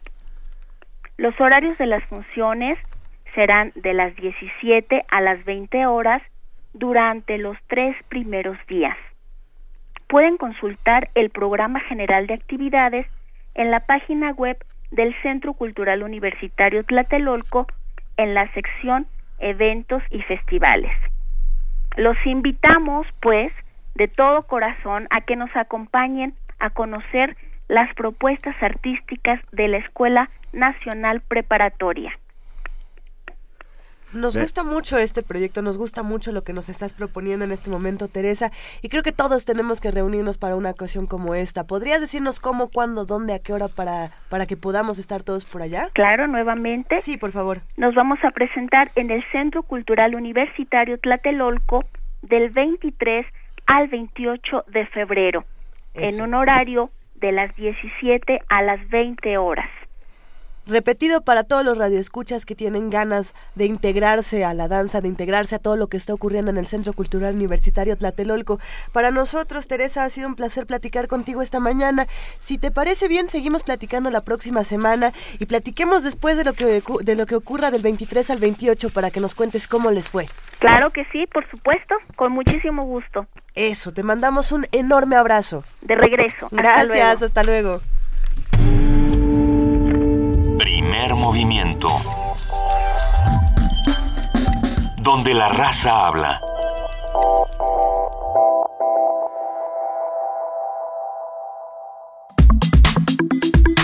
Nota Nacional. Son las 8 de la mañana con 17 minutos y en este momento vamos a hablar con ustedes de lo que está ocurriendo del otro lado de nuestro país, Benito. A ver, en noviembre eh, pasado, la empresa Centro de Ingeniería y Tecnología Sustentable Palula propiedad de José Cerrillo Chowell, dio a conocer la maqueta y los detalles del confinamiento de desechos industriales peligrosos en la región limítrofe entre San Luis Potosí y Zacatecas. Aunque la compañía ha asegurado que no se van a recibir residuos radioactivos ni biológicos infecciosos y que habrá medidas para evitar que ese tipo de desechos ingresen al confinamiento, los campesinos potosinos se dicen afectados por el tiradero, pues su ejido colinda con el rancho Palula, lugar donde se pretende internar por 30 años un millón de toneladas de desechos tóxicos. Juan José Hernández Estrada, integrante de la, de la Asociación Pro San Luis Ecológico, ha asegurado que los funcionarios de la Secretaría de Medio Ambiente y Recursos Naturales que otorgaron la manifestación de impacto ambiental para el confinamiento de desechos peligrosos tóxicos en el rancho Palula violaron el procedimiento previsto en la Ley General de Equilibrio Ecológico y Protección al Ambiente de esa dependencia para brindarnos un análisis sobre este proyecto para construir un vertedero tóxico en Palula, sus repercusiones y acciones posibles. Esta mañana nos acompaña en la línea Juan Carlos Ruiz eh, sí, Guadalajara. Sí, perdón, perdón, historiador. Él es doctor en ciencias sociales, investigador en el Colegio de San Luis. Muy buenos días, Juan Carlos, ¿cómo estás? Buenos días, gracias por el espacio. No, estamos, estamos encantados porque un, nuevo ecocidio eh, a estas alturas es no permisible estarás de acuerdo con nosotros. Bueno, es un agravio más, ¿Eh? Eh, sobre todo porque es. una situación que va a comenzar a hacer explosión a lo largo de todo el país y de manera muy, muy alarmante en el centro norte del país, que está en la mirada de los empresarios, quienes ahora pretenden no solamente eh, no desarrollar tecnologías para crear procesos productivos con cero desechos, sino que ahora pretenden hacer negocio, eh, mercantilizar eh, la producción de estos desechos, transportándolos a zonas vulnerables donde se encuentran comunidades campesinas que curiosamente son quizá las que menos participan de ese eh, paradigma industrial y de esa relación perversa entre el capitalismo y la tecnociencia que está generando toda esta cantidad tan grande de, de desechos, principalmente los tóxicos y peligrosos que son los que la industria eh, no quiere procesar y le es más fácil ir a depositarlos en estas zonas vulnerables. A, ver, hablemos particularmente del tema de Palula, Juan Ruiz, eh, Juan Carlos Ruiz Guadalajara. Ah, ¿Qué está sucediendo ahí en este momento? En, en, Rancho Palula, Rancho Palula es una extensión de 600 hectáreas que es propiedad de uno de los eh, más contaminantes industriales con los que cuenta el país, eh, es parte de estas oligarquías regionales con gran influencia política, que es José Cerrillo Chowell. Él se hace pasar por eh, filántropo, etcétera, etcétera, y él es dueño de la negociación minera Santa María de la Paz, que se encuentra al pie del Cerro del Fraile en Matehuala, San Luis Potosí. Eh, muy cerca incluso de Real de 14 y de la zona sagrada de Viricuta, la zona sagrada de los Virrárica. Eh, esta zona ustedes la pueden ver cuando transitan de hacia en la carretera que va hacia Monterrey. Digo, para ubicar un poco al público de, de, Radio UNAM, que es fundamentalmente público de la Ciudad de México. Y esta negociación minera Santa María de la Paz lleva décadas eh, generando desechos mineros, contaminando de manera despiadada la región, eh, en una mina de cobre y de zinc y plomo que eh, explota Cerrillo Chowell y de donde viene buena parte de su riqueza. hay estudios científicos perfectamente documentado está todo en cuanto a los niveles de contaminación con metales pesados y arsénico que ha generado esta empresa sobre la población del municipio de Santa María de la Paz y de Matehuala y su región. Pues este empresario, eh, que además pues gusta mucho de, hacerse pasar por filántropo porque dona dinero a universidades, eh, pone, patrocina el Festival del Desierto en la zona de San Luis Potosí, del desierto de San Luis Potosí, eh, pues ahora ha visto un gran nicho de negocio en esta necesidad que, que, se, que se está dando a lo largo de todo el país para crear basureros tóxicos, vertederos de basura tóxica. Y entonces, pues él, como tiene un rancho en Santo Domingo, precisamente hacia el norte, en el municipio más norteño de San Luis Potosí, colindante con eh, la zona de Mazapil, en Zacatecas, pues ha decidido destinar 20 hectáreas de su propiedad para eh, crear un confinamiento de residuos tóxicos y peligrosos, donde se pretende a lo largo de los próximos 30 años eh, confinar eh, un millón de metros cúbicos, un millón de metros cúbicos de residuos tóxicos y peligrosos. Esto suena muy fácil, uno pensaría que un confinamiento de esas características consiste únicamente pues en hacer un hoyo, impermeabilizarlo, supuestamente darle todo el sustento técnico científico y llevar ahí todos los desperdicios de una de, eh, eh, de, que genera la industria, los desechos tóxicos y peligrosos que genera la industria en torno a aproximadamente 500 kilómetros a la redonda, porque esto incluye también desechos tóxicos que van a venir de zonas industriales del Estado de México, del Distrito Federal y es posible que hasta del sur de Estados Unidos. Entonces, estamos hablando de que este proceso, este negocio, lo hacen pasar como un gran favor hacia la población diciendo que eh, utilizando, utilizando un argumento que, eh, que es real, que el 75% de los residuos tóxicos y peligrosos que se generan en el país, que genera la industria del país, pues están fuera de control. Se vierten en ríos, se depositan en cañadas, se viola la ley por parte de los empresarios, porque los empresarios maximizan sus ganancias, no invierten en tecnología y no invierten en, en reciclamiento o en confinamientos de estos residuos en los lugares donde estos residuos se generan.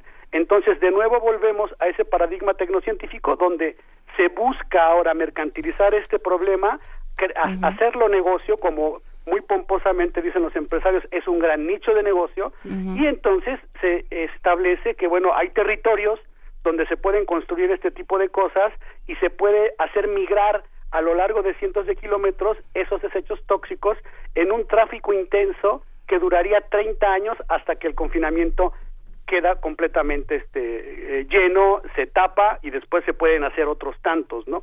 Entonces, el problema es muy grave porque no es únicamente un proceso técnico, sino que son impactos sociales sobre una región de un equilibrio muy vulnerable con una eh, con un patrimonio biocultural impresionante que tiene que ser protegido, pero que estos empresarios pues no, no son capaces de verlo, sobre todo José Cerrillo Chowell, que es precisamente el promotor del caso de Palula. Está el otro caso, que ahora ya han hecho alianza ambos movimientos, que es el de Noria de las Sabinas en Coahuila, eh, en el mismo corredor hacia el centro norte del país, donde tienen encima también a otro empresario, a Daniel Colbert, eh, que también está ahora despojando a los ejidatarios de sus derechos ambientales y, e intentando imponerles un confinamiento de las mismas características. Entonces, estamos ante esta explosión eh, de, de, de estos negocios y que lo vamos a ver con más gravedad a lo largo de los siguientes años debido a las reformas estructurales y sobre todo la entrada del fracking, porque esta técnica de, de, de, dar marcha adelante, eh, el fracking va a generar una cantidad de lodos tóxicos que tendrán que ser confinados y eso es precisamente también lo que intentan aprovechar estos empresarios justo en este momento, montarse en lo que ellos denominan oportunidades de negocio, eh, pero obviamente eh, arrastrando en estas decisiones la tranquilidad de, de, los más vulnerables y de, la, y de los marginados. A ver, en, en los, dos casos, Juan Carlos eh, Ruiz Guadalajara, tanto en es en general Cepeda en Coahuila, ¿no? Uno de ellos. Exacto. Es donde, por cierto, eh, hay una de las zonas con, bueno, de mayores una zona de minas fósiles del país más importantes de toda la República y y, importantísima paleontológicamente, pero bueno, ah, eh, se generan Cepeda y en, Juárez, en, Chihuahua, en Coahuila y Palula en San Luis Potosí. Ah, ¿Hay algún movimiento de resistencia contra estos vertederos tóxicos? Y la pregunta clave es, ¿estos vertederos tóxicos, eh, qué dice la Secretaría, la Semarnat al respecto o, o las instituciones encargadas de preservar nuestra salud ambiental? Bueno, eh, lo que eh, comienzo por la última parte de tu pregunta, Benito. La, las autoridades ambientales de este país están diseñadas para favorecer este tipo de ecocidios. Lo hemos constatado eh, una y otra vez aquí mismo en la capital. Tenemos encima el gravísimo problema que ha dejado la minera San Javier. Eh, por darte un ejemplo, Ricardo Juárez, un biólogo nefasto que tendría que estar tras las rejas, es el mismo que autorizó eh, la manifestación de impacto ambiental para lo que se ha hecho en Tajamar y es el mismo que autorizó la manifestación de impacto ambiental de Minera San Javier, de manera ilegal, violando todas las garantías de protección a los derechos ambientales de la población. Son estos funcionarios de Semarnat, de lo que era la Dirección General de Impacto y Riesgo Ambiental, quienes han fomentado este tipo de políticas y las leyes están hechas para eso. No solamente las leyes, sino que ahora las universidades, y vemos el caso lamentable de la Autónoma de San Luis Potosí o de la Universidad de Coahuila, en sus institutos o departamentos de investigación científica, pues están encantados con este tipo de proyectos porque les generan grandes fondos de investigación.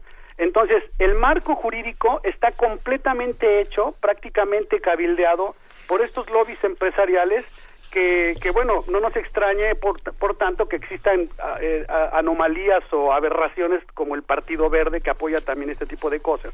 Entonces, esa es una parte del una parte del asunto. Respecto a lo otro que, que me planteas, precisamente estamos en, en esa cuestión visibilizando las dos luchas que en este momento están dando las comunidades campesinas que están directamente, eh, eh, que van a ser directamente afectadas por estos proyectos.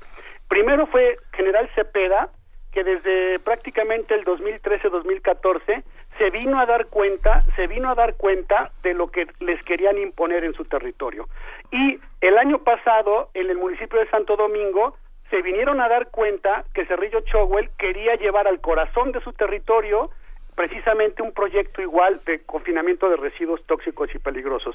Estas dos comunidades tienen una trayectoria muy rápida y muy fuerte de lucha jurídica, de lucha no violenta y están haciendo absolutamente todo lo posible por detener estos ecocidios.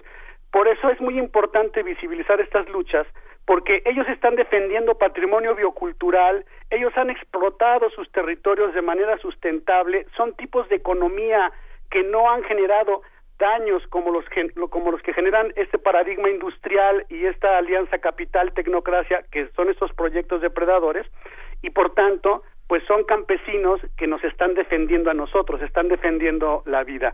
Hace 15 días tuvimos el encuentro estatal de organizaciones ambientalistas aquí en la capital de San Luis Potosí, la sede fue el Colegio de San Luis, donde vinieron de invitados los campesinos de General Cepeda y la, el movimiento, eh, el Comité de Defensa de la Tierra que está en Santo Domingo, operando la defensa también en contra del el confinamiento en Palula.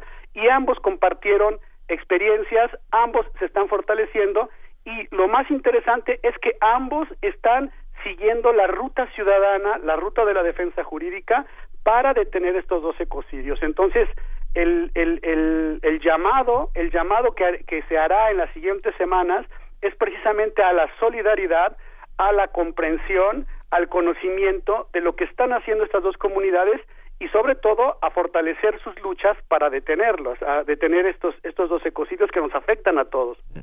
¿Cómo hacemos los ciudadanos de a pie, Juan Carlos Ruiz Guadalajara? Y sobre todo para enterarnos más, para enterarnos más. Porque como este caso tiene que haber más, sobre todo si si se está pensando que está todo hecho a modo, ¿no? Como lo hemos visto, como lo vimos en Tajamar, lo hemos visto en todos lados, está todo hecho a modo. Entonces, ¿cómo enterarse de lo que está pasando? ¿Hay alguna alguna red, alguna forma de, estar en, eh, al día, pues? Em, bueno, em, yo haría como varias reflexiones en, en, ese sentido. Lo primero es eh, eh, entender que este tipo de luchas son luchas que se están dando por la defensa del patrimonio biocultural del país. ¿Cómo participar? Lo primero es romper ese cerco de, de ignorancia en, en el que los ciudadanos, sobre todo de las áreas urbanas, están inmersos al creer que ellos no participan o que no tienen que ver o que o, que no tienen algo directamente que ver con eso que les puede pasar a esas regiones. Eh, la, tenemos que reflexionar sobre lo que estamos haciendo en este modelo eh, consumista de toda la generación de residuos tóxicos y peligrosos que la industria genera y que nos quiere hacer responsables a todos y tenemos también que tratar de voltear la mirada hacia lo que está pasando fuera de los contextos, de los grandes contextos urbanos. Vamos, yo soy, yo soy chilango, yo soy de allá, pero digamos, soy un eh, egresado de la UNAM que ha, hecho su vida fuera, ha hecho su desarrollo afuera, y, y me doy cuenta de esta enorme tensión que existe entre lo que la gente de la Ciudad de México considera que pueden ser problemas graves que están sucediendo en el territorio nacional y lo que estamos viviendo en estas regiones donde efectivamente hay oligarquías locales, poderes fácticos de todo tipo, eh, tanto empresariales como, eh, eh, digamos, mafias de cuello blanco, narcotráfico y muchos otros poderes fácticos que están violentando y están desestructurando la posibilidad o la viabilidad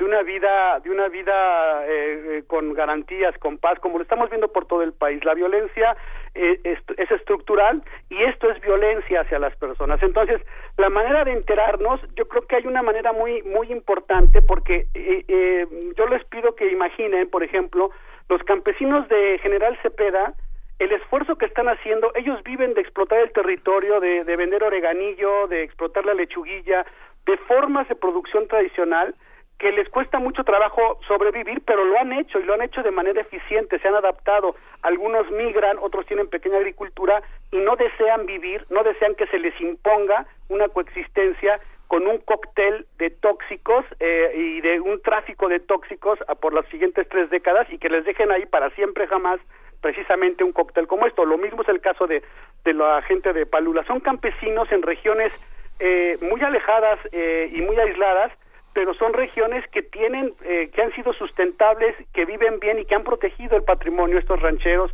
y estos campesinos. Entonces, ¿cómo solidarizarnos con ellos?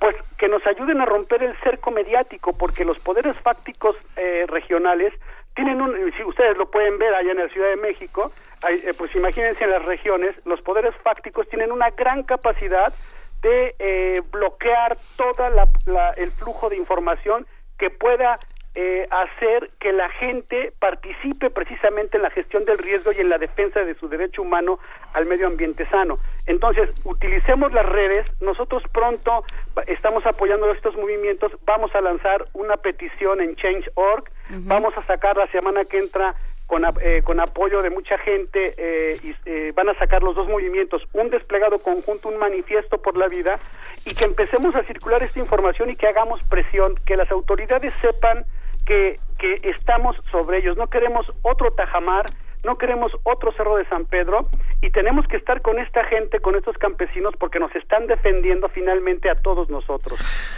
Estamos completamente de acuerdo, Juan Carlos Ruiz Guadalajara, historiador, doctor en ciencias sociales, investigador del Colegio de San Luis. Ah, si hubiera alguna página, bueno, ya estamos rompiendo el silencio, esa es la mejor manera, o sea, esto es lo que podemos ofrecer desde el primer movimiento con enorme gusto.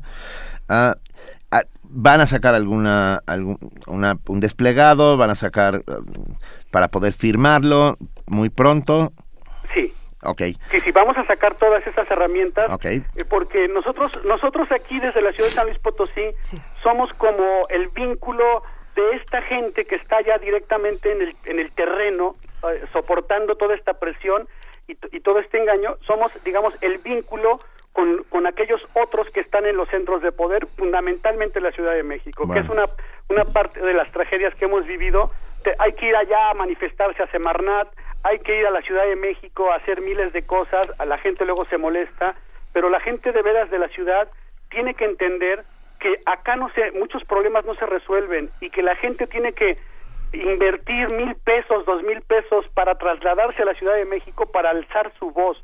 Entonces, que se convierta la gente en voceros de todos estos campesinos, de todos estos ejidatarios que están siendo en este momento presionados, divididos, violentados. Hay una, una de las grandes, grandes conclusiones que se sacaron de este encuentro fue evidenciar la capacidad de engaño que tienen estas empresas. Tenemos documentados todos y cada uno de las, de las maniobras que hicieron las dos empresas para engañar a los ejidatarios, para hacerles creer que iban a llevar inversiones productivas, granjas de pollos, cualquier otra cosa, este, eh, digamos, unidades de manejo ambiental, etcétera, etcétera, cuando en realidad lo que estaban haciendo era buscar alzarse con un pedazo de territorio para imponer esos basureros tóxicos.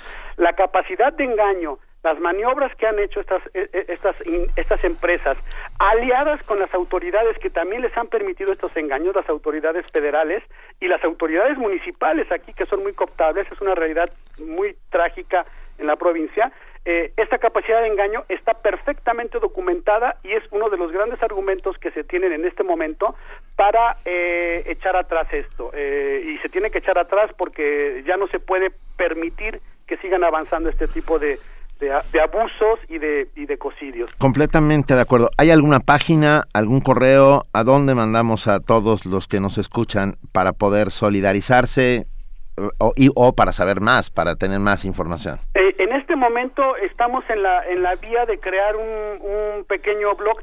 Pueden buscar un blog que se llama Encuentro Ambiental.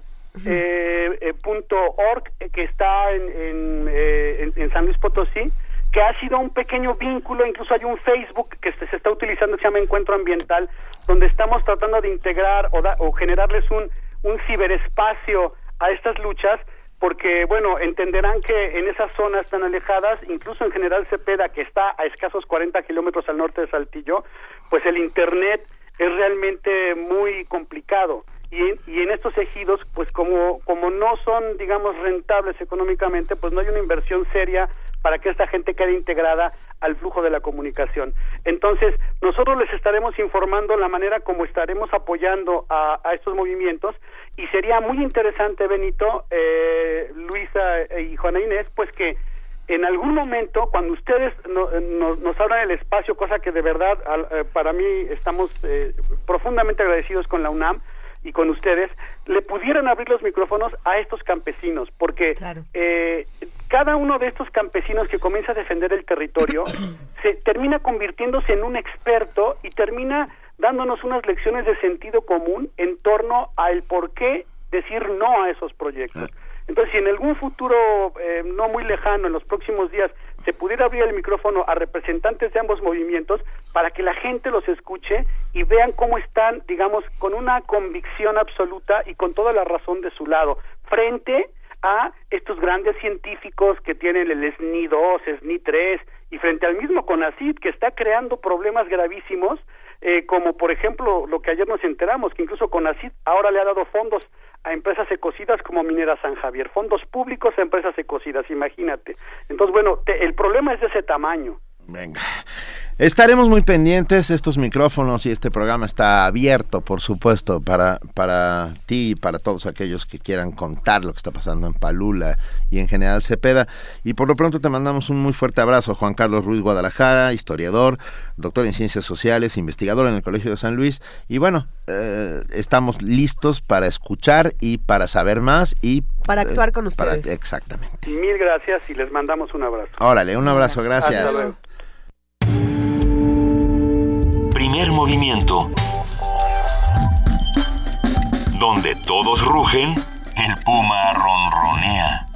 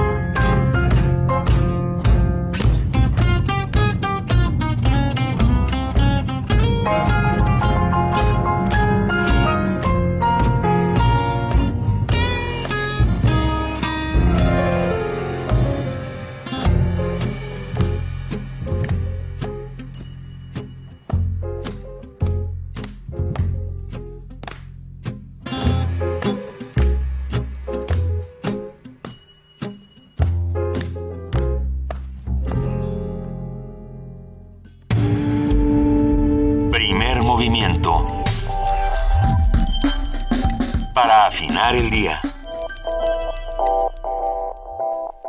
Acabamos de escuchar St. James Infirmary con Allen Toussaint. Qué buena, qué buena versión. Qué buena versión, qué gran, gran rola, la verdad. Estamos muy contentos. Pero gracias a todos los que nos han hablado, todos los que nos han escrito, todos los que están ahí todos los días haciendo comunidad con nosotros. Seguiremos tocando el tema de Palula y de General Cepeda, por supuesto.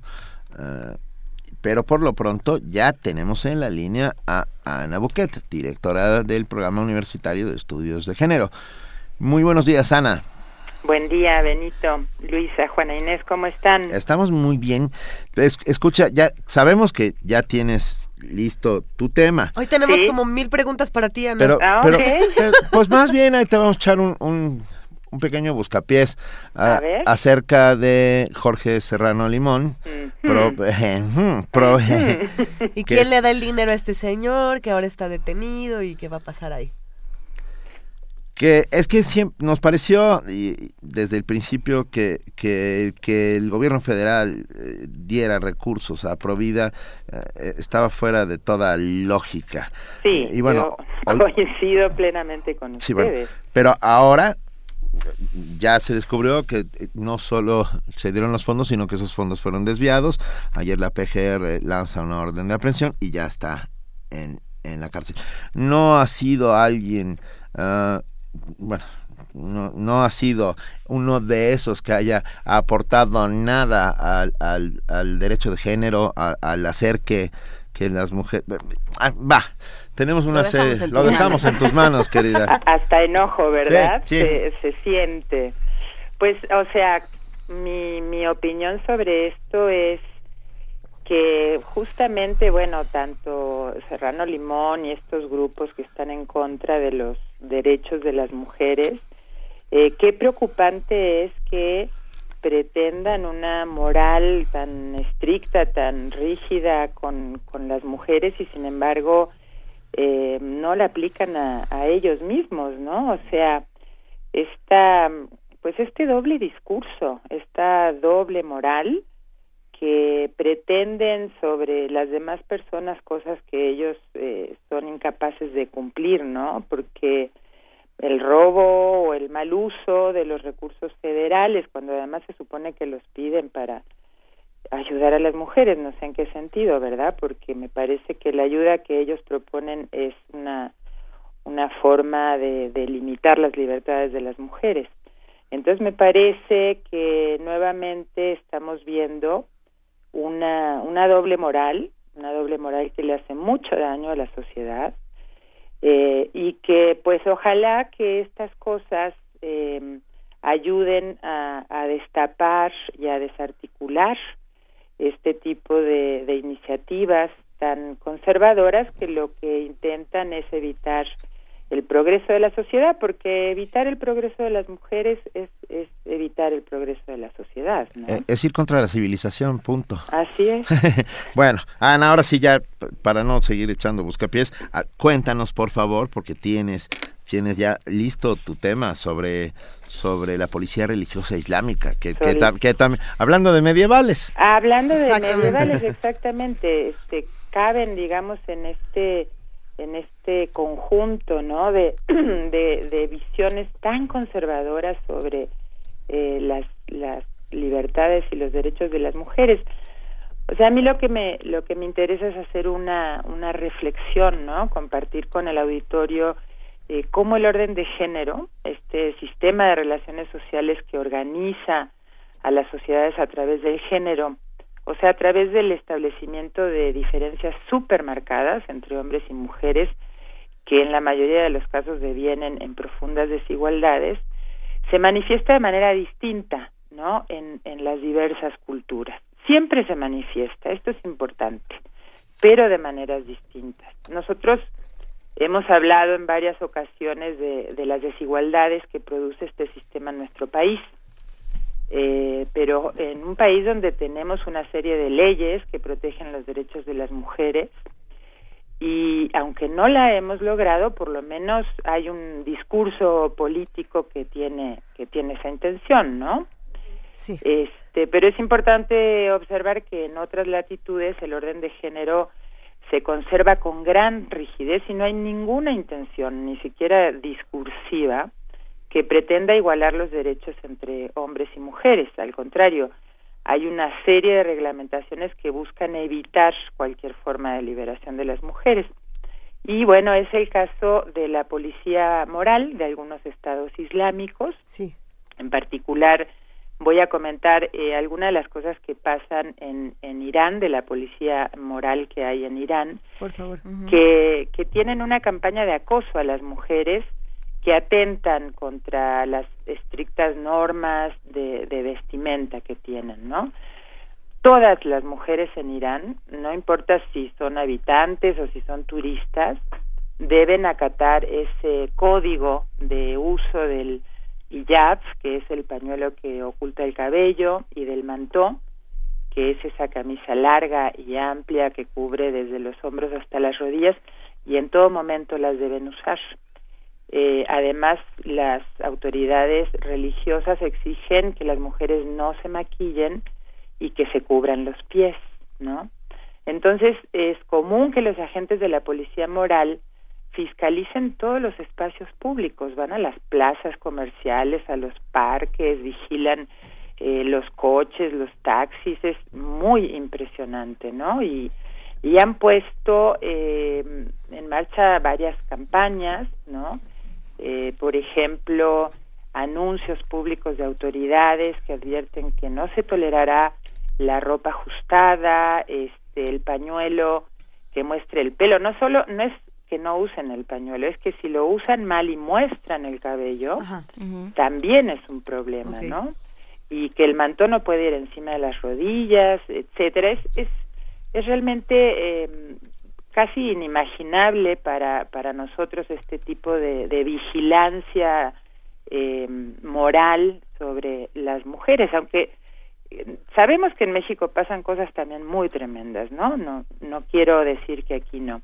Pero fíjense que para terminar una cosa interesante es que surge una nueva forma de resistencia en Irán que es una aplicación que se llama Garshat y está diseñada para alertar a los habitantes dónde está la policía moral y entonces que puedan eh, moverse en, en las ciudades sin ser detectados por, por este sistema de control. Así que, este, pues por ese lado da gusto saber que surgen eh, formas de resistencia eh, novedosas que, que, que, logran, digamos, salir un poquito de, de este rígido control social. Garshad se llama la, la aplicación y justamente eso muestra dónde está la, la policía moral, ¿no? Como lo hacen aquí los jóvenes con como el los alcoholímetros, ¿no? Sí, pero bueno, lo de, pero los, en aquel caso... los alcoholímetros tiene tiene otras pero, otras pero, connotaciones por y ejemplo, otros problemas. En, en Tijuana me parece y me parece que también lo, lo sucedió en Ciudad Juárez eh, con Twitter se informaban de dónde estaban los narcos ¿no? y de esa manera evadían eh, los puntos de violencia y bueno es interesante que ya existen aplicaciones precisamente para este tipo de, de asuntos donde lo que se intenta es evitar los puntos de violencia no Qué finalmente bueno, ¿no? esto, las, esto es las violencia tecnologías eh, utilizadas para para cosas que realmente son tan positivas pues sí, e, evitemos la violencia de donde sea que venga, le llamen policía o no policía. Porque, eh, mira, Tania Mafalda, que es una radioescucha que siempre está con nosotros, nos acaba de mandar una foto de un taxi. Ya viste que los taxis en la Ciudad de México son rosas con blanco. Así es. Bueno, están poniendo algunos unas calcomanías uh, bastante... Ah, micromachismos dañinos. Uh, están poniendo en las partes de atrás, aclaro que no soy niña. Uh. Sí. Oh, no subo gordas ¿Eh? también. Pero esto está, está eh, francamente, eh, ¿qué, qué, cómo seguimos en estos atavismos culturales, no? Que, que no nos dejan avanzar. Sí, claro, o sea, se deben de sentir muy ofendidos porque tienen pintado el, El coche de, de rosa, rosa, y el rosa está Asociado. directamente vinculado a lo femenino. Bueno, todo ese sistema complejísimo es lo que tenemos que desarticular, por eso nos queda tanto trabajo por delante. Pues sí, así es. Ay, bueno, Ana Buquet, muchas gracias por estar con nosotros esta Al mañana. contrario, un placer y un saludo. Vale. Abrazos, Ana, muchas gracias. Bye. Hasta luego. movimiento. Donde la raza habla.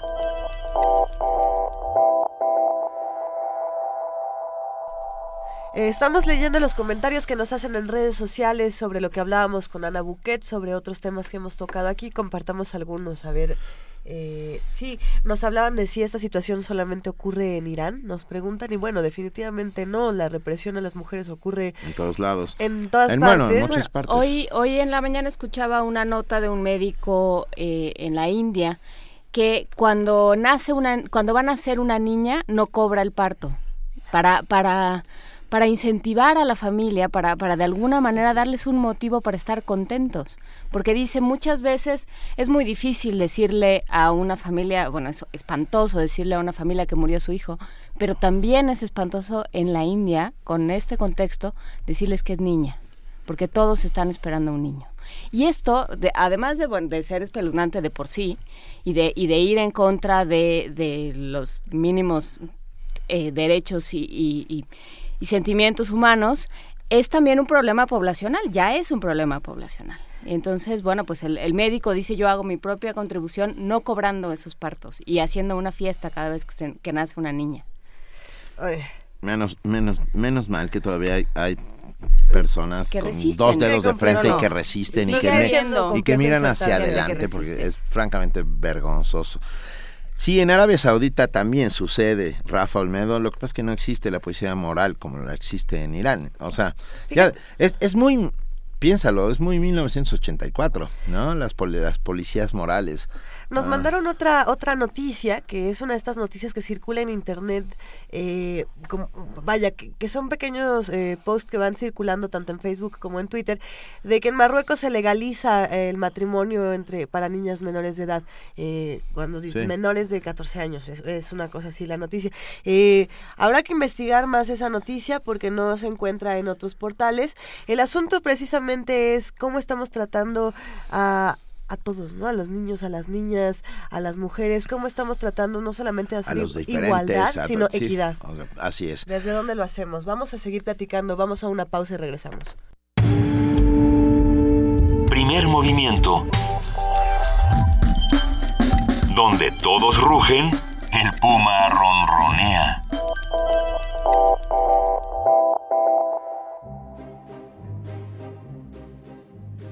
Leer transforma, enriquece, educa, pero sobre todo da libertad. 37 Feria Internacional del Libro del Palacio de Minería. Un clásico de la Ciudad de México. Del 17 al 29 de febrero de 2016. Invita a la UNAM a través de su Facultad de Ingeniería. Tacuba 5, Centro Histórico. La feria del libro más antigua del país. Recuerda, más libros, más libres. En el Partido Nueva Alianza no solo hablamos de equidad de género, predicamos con el ejemplo.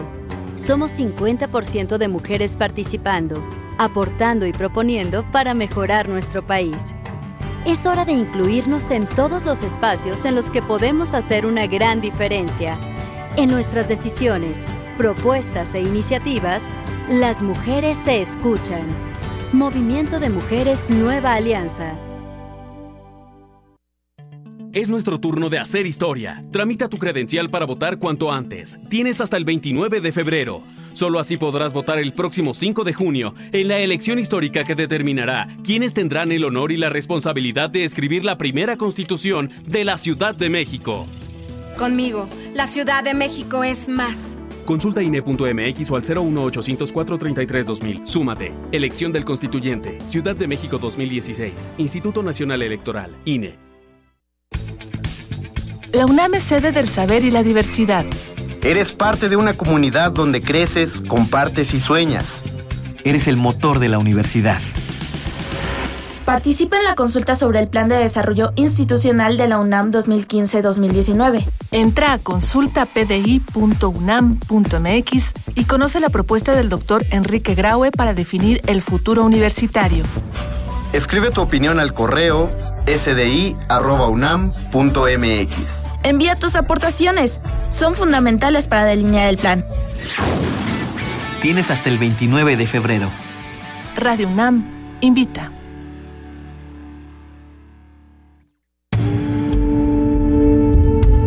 Movimiento. Información azul y oro. Les repetimos nuestras redes sociales, estamos en arroba P Movimiento, en diagonal Primer Movimiento UNAM y en el teléfono 55 36 43 39. Sí, eh, hay, muchísimas noticias que vamos a estar platicando con ustedes, nos escriben eh, de distintos temas y poco a poco vamos a ir discutiendo todo lo que podamos y vamos a atender todas estas recomendaciones. Por lo pronto nos vamos a nuestro corte informativo de las 9 de la mañana y le damos de nuevo la bienvenida a nuestra compañera y amiga Elizabeth Rojas. Bienvenida de nuevo, Elizabeth. Gracias, Luisa Juan Inés. Buenos días de nuevo. Buen día.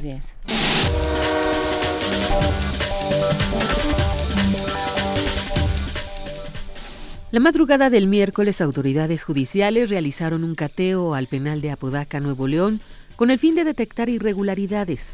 Alrededor de un centenar de elementos de la Fuerza Civil ingresó al reclusorio donde hace cuatro años se registraron hechos de violencia dejando un saldo de 44 muertos. Fuentes del gobierno estatal revelaron que también realizarán un operativo en Cadereyta para identificar situaciones como el autogobierno de los presos, extorsiones, venta de droga y privilegios. La Fiscalía Anticorrupción de Sonora obtuvo un orden de aprehensión en contra de Agustín Padres, sobrino del exgobernador Guillermo Padres. Esto por su presunta responsabilidad en la venta de plazas de la Secretaría de Educación y Cultura. En conferencia de prensa, el fiscal Odrasir Espinosa, explicó que Agustín Padres, quien se encuentra prófugo, cobraba de 60 a 100 mil pesos por la venta de plazas para docente o prefecto de la SEC.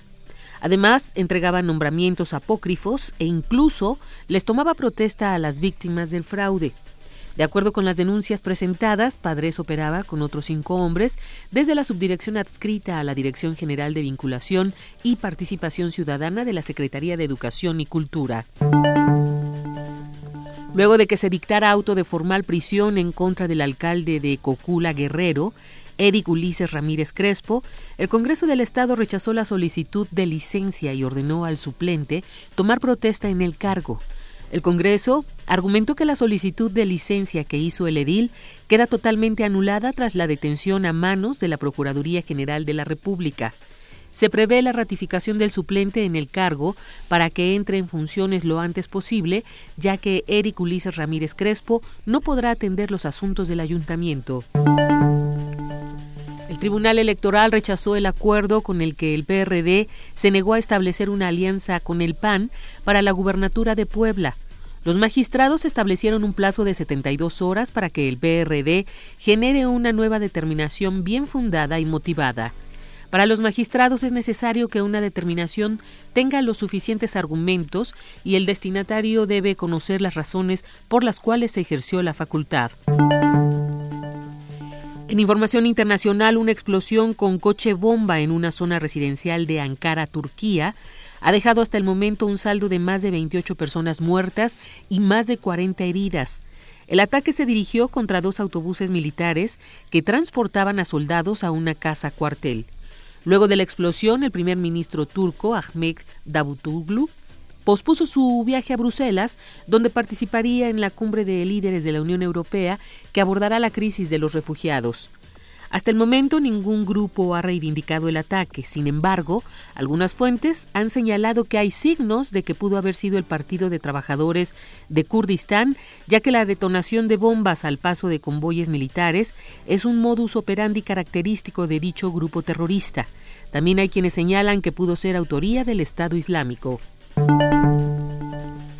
Una cuarta parte de las víctimas del conflicto en Afganistán en 2015 eran niños. Una cuarta parte de todos los afganos que murieron el año pasado como consecuencia del conflicto eran niños, muchos de los cuales fueron atacados en escuelas y hospitales, denunció la representante especial del secretario general para niños en conflictos armados.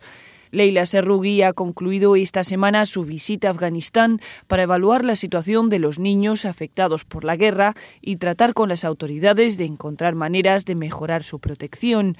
En una entrevista en la misión de la ONU en Afganistán, la UNAMA, Serrugui lamentó que el conflicto en Afganistán siga teniendo un impacto tan devastador en los niños y que la ONU siga registrando cifras tan altas de muertes infantiles. En Afganistán lo que tenemos es un conflicto prolongado que continúa desde hace mucho tiempo. El número de niños muertos es muy alto. Uno de cada cuatro muertos en 2015 era un niño. Afganistán es uno de los siete países involucrados en la campaña Niños no soldados. En 2011 el gobierno firmó un plan de acción con las Naciones Unidas para acabar y prevenir el reclutamiento y uso de niños en las fuerzas de seguridad nacional.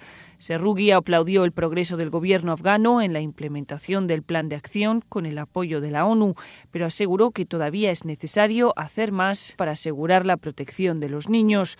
Los grupos insurgentes siguen entrenando a grandes cantidades de soldados de menos de 18 años. En primer lugar, debemos ampliar la unidad de protección infantil a todas las provincias donde tenemos centros de reclutamiento. También hemos hecho un llamamiento a las fuerzas del Talibán y otros grupos armados para que dejen de reclutar a niños y les dejen ir a la escuela, dijo la representante especial. Carlota Fluxá, Naciones Unidas, Nueva York. El gobierno de Taiwán confirmó este miércoles que Pekín ha instalado misiles tierra-aire en la isla Wudi que se encuentran en disputa en el mar del sur de China. Por su parte, el portavoz adjunto del Departamento de Estado de Estados Unidos, Mark Toner, aseguró que unas imágenes comerciales muestran, al parecer, el despliegue de misiles tierra-aire, sin embargo, señaló, ya se están buscando otros métodos para verificar dicho despliegue. Mientras tanto, el ministro de Exteriores de Pekín, Wang Yi, aseguró que las instalaciones de Pekín en el mar de China meridional son limitadas y han sido construidas para autodefensa de acuerdo con el derecho de protección que contempla el derecho internacional. Experto de la ONU visitará Haití para analizar la situación de los derechos humanos. El experto de la ONU encargado de monitorear la situación de los derechos humanos en Haití visitará del 22 de febrero al 1 de marzo a ese país para analizar el impacto de la situación política en las garantías fundamentales. Al anunciar esa misión en un comunicado, Gustavo Gallón explicó que también buscará información sobre otros asuntos preocupantes como son las condiciones en que se encuentran los detenidos y la situación de las personas expulsadas de la República Dominicana. Gallón apuntó que para ello cuenta visitar al menos un centro de detención y un campamento donde vivan los expulsados del territorio dominicano. Su agenda incluye reuniones con las autoridades haitianas, representantes de la misión de estabilización de la ONU en Haití, la MINUSTA, y de otras agencias de Naciones Unidas, activistas de derechos humanos y líderes de la sociedad civil. Gallón presentará un informe sobre Haití al Consejo de Derechos Humanos de la ONU el próximo 22 de marzo. Jordi Trujols, Naciones Unidas, Nueva York.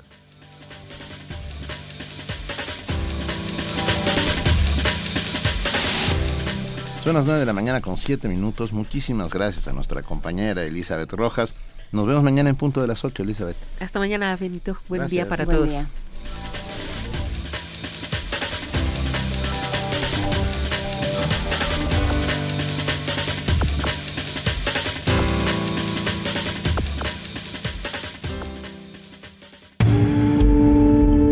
Primer movimiento donde la raza habla.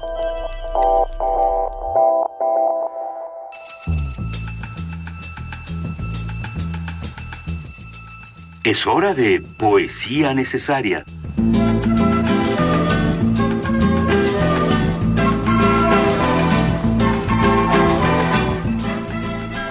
Llegó el momento de poesía necesaria, Juana Inés de esa. Eh, pues sí, llegó el momento de poesía necesaria y, y se conjuntaron dos, dos situaciones. Por un lado, ayer platicábamos de para qué servía la poesía ya en, el último tramo del programa, empezamos a, descarrilarnos como nos gusta, platicando de para qué sirve la poesía y, y además en la, en la tarde fuimos a minería y recordamos a Vicente Quirarte, que, que ha dado tantas vueltas por el centro histórico de la Ciudad de México y que ha escrito tanto al respecto y que nos ha nos ha regresado tanto del centro de la Ciudad de México con su poesía. y abrazos a Y con sus reflexiones.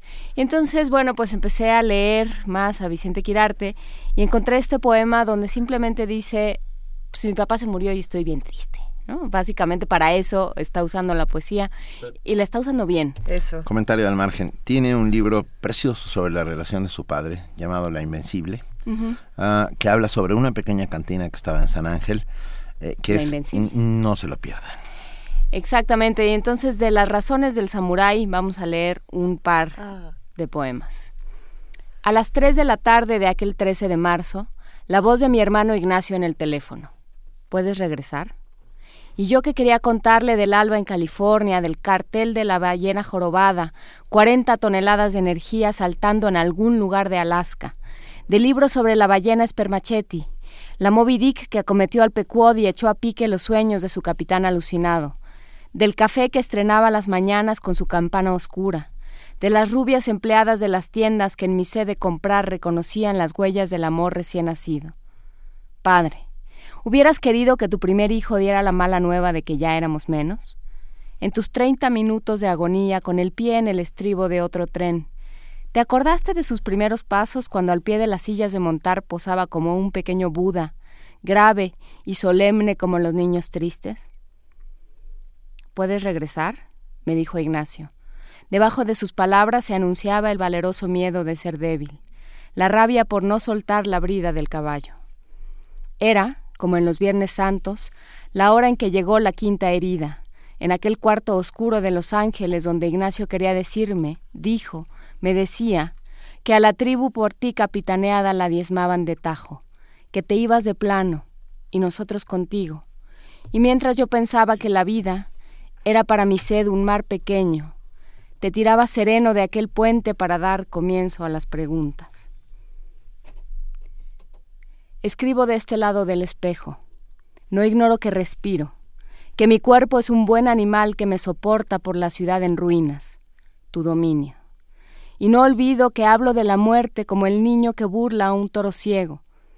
Al hallar las palabras que te buscan, la verdad es que hablo de lo mío, de lo que soy por ti, de lo que tengo para encender la hoguera cuando pienso que estás doliendo menos, para que no te olviden la prudencia, el sentido común, el tiempo curandero.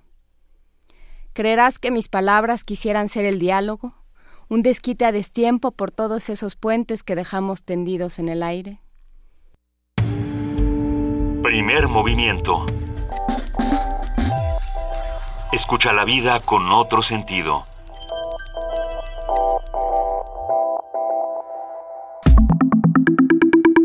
La mesa del día. Son las 9 de la mañana con 12 minutos. Muchas gracias a Juana Inés de esa por este par de, espectaculares poemas de Vicente Quirarte. Estoy segura de que Vicente Quirarte, si está escuchando esto, se sintió feliz. Se sienta feliz de cualquier manera porque es un gran poeta. Gran poeta, gran, narrador y, gran, queremos y lo gran persona. una gran persona. Y luego, eso es luego lo más importante. Un gran monstrólogo también. y nos tiene una invitación interesantísima que ya vamos a ir platicando con ustedes pronto. Pero por lo pronto ya, hoy es jueves y hoy es día de Mundos Posibles con el doctor Alberto Betancourt. Bienvenido, querido Alberto, ¿cómo estás? Hola Benito, ¿qué tal? Buenos días, Luisa, Juana Inés. Pues dejen primero reponerme después de este de esta poesía, ¿no? 40 toneladas de energía saltando en algún lugar de Alaska, en homenaje a los seres queridos que, que ya están de otra manera con nosotros, no como acostumbraban estar, pues es una cosa que, que alienta en las mañanas. Hay presencias, ausencias, digamos, hay presencias extrañas, ¿no? Gente que nos acompaña toda la vida pero ya nos acompaña de otra manera y esa, esa poesía es extraordinaria. Yo tomé hace muchos años un, un curso de cuento con Vicente Quirarte. Pues qué afortunado. el ímpetu narrativo es así una cosa, maravillosa. Pues eh, si les parece bien, me gustaría que el día de hoy habláramos de las elecciones en los Estados Unidos. Para nosotros el tema de las elecciones en Estados Unidos, por ser mexicanos y ser contiguos a esa potencia mundial, pues siempre es muy significativa. Y pues lo es también para muchos países del mundo que se ven afectados por, los que, por lo que ocurre ahí.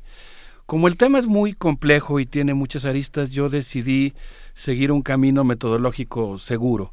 Eh, escoger dos grandes autores, dos voces que son fundamentales para cartografiar el mundo contemporáneo y para registrar la vida de los Estados Unidos, Noam Chomsky y eh, Immanuel Wallerstein, y pues ver qué es lo que están diciendo ellos, que son, insisto, dos voces muy autorizadas, eh, de, que están continuamente registrando la historia contemporánea de los Estados Unidos.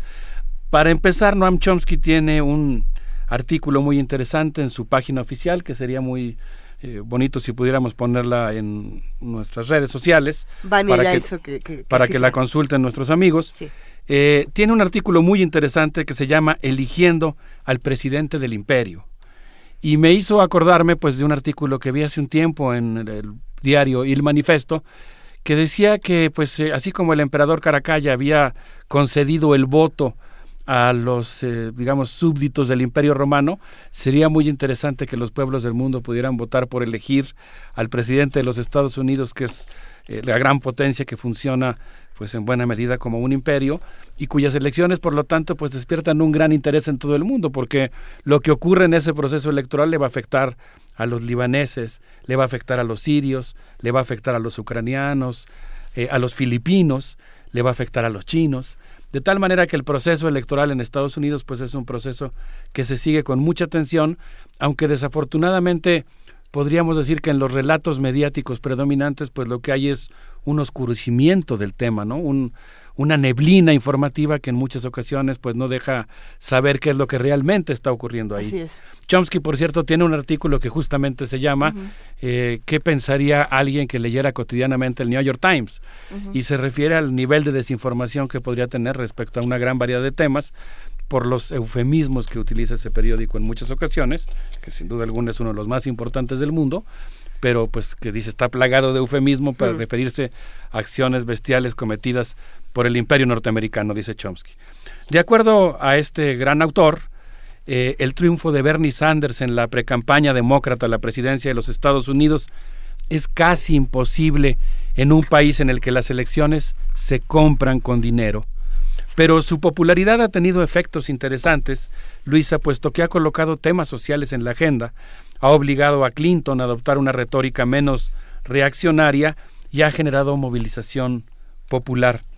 En una entrevista que concedió para Abby Martin, Noam Chomsky, que es también autor de Los Guardianes de la Libertad, un texto clásico para entender a la prensa en el siglo XX y en el siglo XXI, señala que la clase política estadounidense se ha corrido tanto a la derecha que aunque el programa de Bernie Sanders es más o menos como el de Eisenhower, los medios lo consideran un socialista y como además él mismo se califica así, pues resulta escandaloso.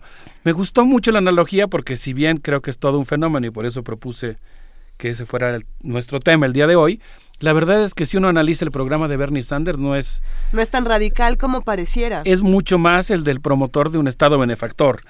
Pero en el contexto en el que estamos, pues sí suena así como un discurso de izquierda. y de izquierda. Y que ha levantado muchísima aceptación entre los más jóvenes, ¿no? entre todos aquellos a quienes el término socialista no los horroriza.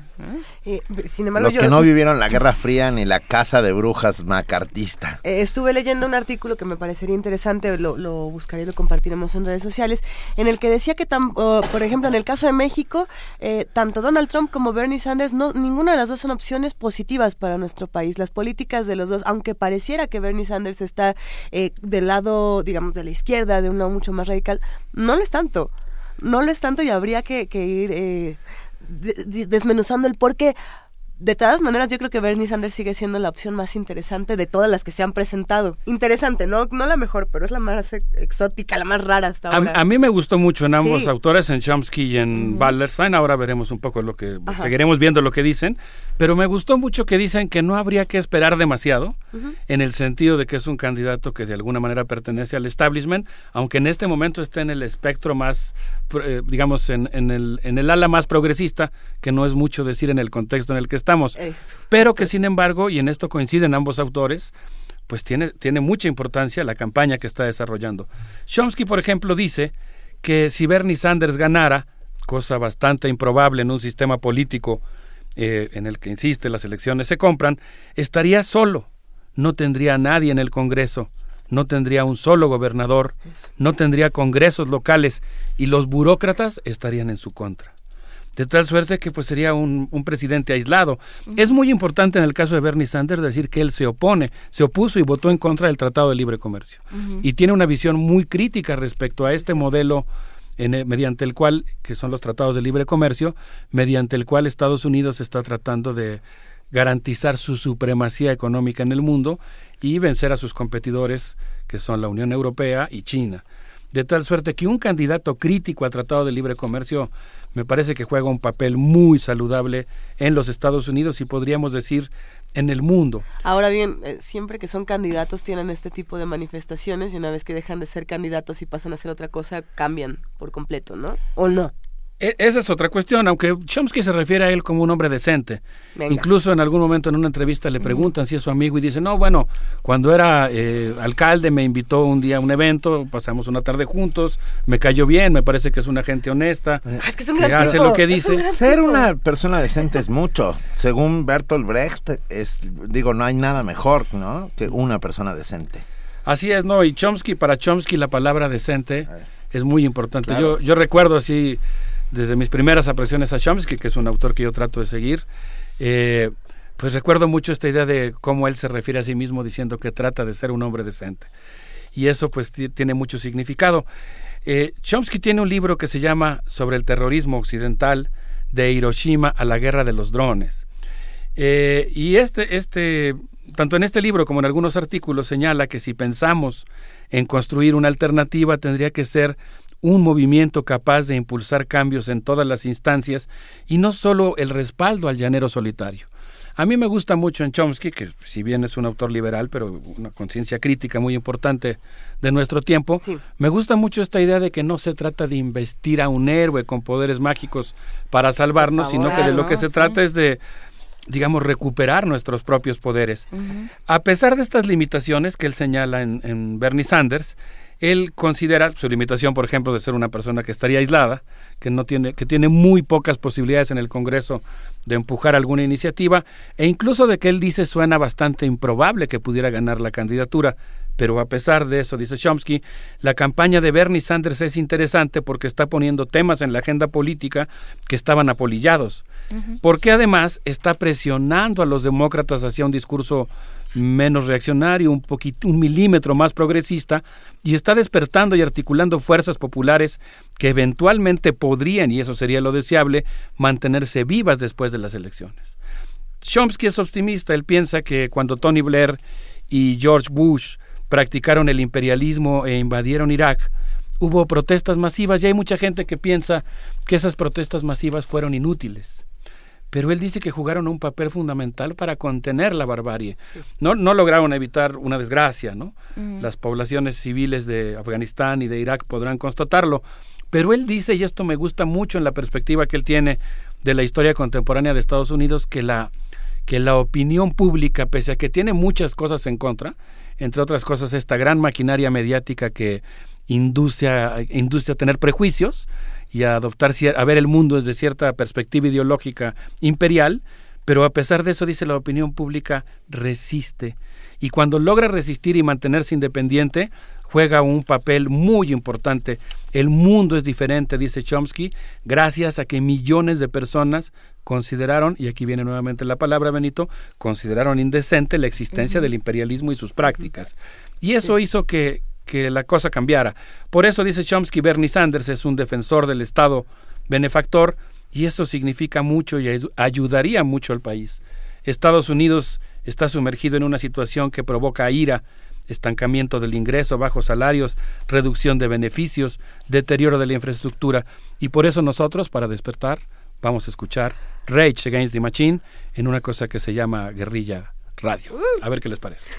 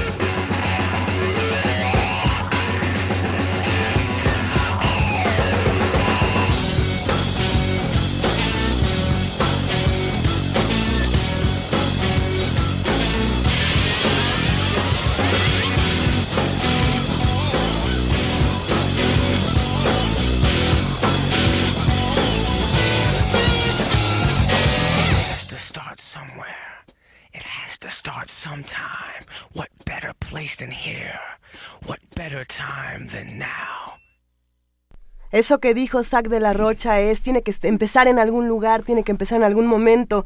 ¿Por qué no mejor ¿Por qué no mejor aquí? ¿Y por qué no mejor ahora? Ni el mismísimo infierno nos puede detener. Y con eso cierra esta canción de Rage Against the Machine. Durísima. ¿A, ti qué te parece Rage Against the Machine? Bueno, es que esta es una de las canciones de los 90 de protesta rudísima. Me parece una banda eh, contestataria de contracultura importante, muy importante en su tiempo y creo que viene muy al caso con lo que estamos viviendo ahora. Es todo un fenómeno en Estados Unidos, ¿no? Es una expresión, digamos, recoge toda toda una, eh, digamos, insatisfacción eh, de la juventud estadounidense y yo creo que pues es una, y yo creo que si bien nació de la contracultura se fue insertando en en el mainstream digamos en, la en la en la cultura. Si hablamos de contracultura bueno pues en la cultura aceptada y de, de uso común. Y le dio voz también no a esa a esos disidentes de pues más del centro para decir, ah, bueno, sí, ¿no? Hay formas también de decir las cosas. Sí, yo creo que es un grupo muy interesante. Además, le dio, creo que fue, jugó un papel muy importante en la organización del movimiento de migrantes en Estados Unidos, del cual, por cierto, pues yo creo que la columna vertebral fueron los migrantes mexicanos, que han jugado un papel fundamental en las luchas por la expansión de los derechos pues humanos en Estados Unidos, aunque siempre cuesta mucho trabajo que logren hacer valer ese peso social, demográfico y político que tienen los mexicanos y los latinoamericanos en Estados Unidos y que lo logren convertir en una fuerza electoral eh, que valga la pena, digamos, ¿no? Bueno, pues si les parece bien, podríamos pasar a ver qué es lo que dice Manuel Wallerstein respecto a la necesidad de librar lo que él llama una lucha en dos tiempos. Lo primero que plantea eh, el autor en un texto que publica en su página oficial, eh, la página oficial de Manuel Wallerstein, que me imagino que muchos amigos radioescuchas la consultan frecuentemente y otros quizá ahora tendrán la oportunidad de, conocerla. Él eh, publica un artículo que se llama Está resurgiendo la izquierda en el mundo y plantea que hay una especie de resurrección de la izquierda, al menos de la izquierda electoral, en Europa y Estados Unidos. Eh, Jeremy Corbyn, laborista en Gran Bretaña, Malcolm Turnbull en Australia, que es conservador, pero que al menos está abierto a discutir el cambio climático, Pablo Iglesias de Podemos en España y el triunfo de Siriza en Grecia, donde incluso el partido Nueva Democracia, que es el partido desbancado del poder, tuvo que elegir a Vangelis Meimariki. Y en el caso de los Estados Unidos, dice Wallerstein, pues eh, Bernie Sanders ha obligado a Hillary Clinton a adoptar actitudes retóricas progresistas ante el temor de perder votos cruciales. Y aquí viene algo que me llama mucho la atención porque dice que esta situación de ascenso de la izquierda se explica sobre todo por el daño social que ha provocado el neoliberalismo, que hace oscilar el péndulo electoral entre los partidos que, que aplican las reformas, que son castigados en las urnas, y entonces la gente vota por lo que considera una alternativa, y cuando esa supuesta alternativa llega al poder y no tiene margen de maniobra, se decepcionan y entonces regresan y el péndulo se va moviendo de un lado a otro. Pero ¿qué tan importante es eso? se pregunta Wallerstein. En el corto plazo es una gran diferencia. En el mediano y el largo plazo no tanto, porque el péndulo regresará. Pero dice Wallerstein, y esto es algo importante, la gente vive en el corto plazo. Si gana un menos malo, ayuda porque alivia el dolor de las personas, pero en el largo plazo no se resuelven las cosas, dice Wallerstein. Incluso las oscurece porque en vez de aclarar que la lucha debe ser antisistémica y anticapitalista, pues ofrece ilusiones. De tal suerte que lo que dice Wallerstein es que debemos de librar una lucha en dos tiempos. En el corto plazo, no sé qué opines, Benito, debemos aprovechar las pequeñas coyunturas que permiten mejorar un poco las cosas, pero en el largo plazo debemos mantener nuestra independencia y nuestra propia agenda. pero la lógica de las pequeñas coyunturas a mí me parece impecable cada una de las pequeñas coyunturas va generando eso, comunidad, posibilidad de acción, uh, visibilización de los problemas. Hoy hemos hablado de muchos temas que necesitan pequeñas coyunturas para salir adelante y me parece una lógica impecable. Sí, a mí me gusta mucho que un autor que es crítico, que está planteando la necesidad de que las ciencias sociales desafíen la reja disciplinaria producida en el siglo XX, que está alentando a la transdisciplina, a un ejercicio académico de pensar el mundo de otra manera, pero que sobre todo está planteando como reto fundamental no el corto plazo, sino la necesidad de construir desde la academia y desde los movimientos sociales una alternativa al sistema económico mundial.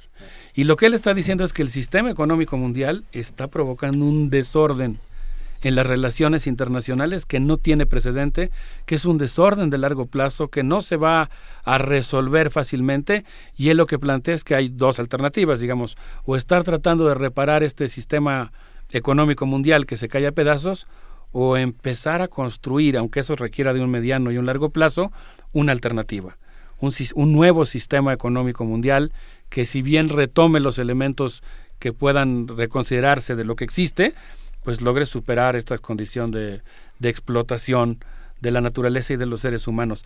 Pero a mí me gusta mucho, Benito, que un autor que tiene esta perspectiva radical al mismo tiempo adopte una actitud, yo llamaría, digamos, responsable, en el sentido de que no pueden desaprovecharse las pequeñas coyunturas. Hay radicales responsables, radicales libres. o sea, también hay radicales responsables. o sea, tener una posición radical no implica ser un loco que se lance contra la ventana, pues, ¿no? Claro. También, también se puede. No, y yo creo que, que en ese sentido como si uno observa el, el, devenir de la, de la campaña de Sanders, lo que ha sucedido desde que empezó a levantar la manita y decir yo quiero, desde que los analistas eh, le decían no bueno pero pero mira no oye bien eso eso en los en las encuestas está muy mal eh, tiene le tienen que repetir las preguntas en los debates y él fue el que volvió abuelita a, Hillary Clinton y él fue el que volvió abuelita a Hillary Clinton y él es el que está el que se está llevando el voto de los jóvenes y el de y el de las mujeres. No se lo está llevando Hillary Clinton entonces, sí hay, más allá, y lo, lo pregunta eh, de manera interesante José Ángel Alaniz en Twitter, dice, si son los jóvenes los que apoyan más a Sanders, ¿qué va a pasar después?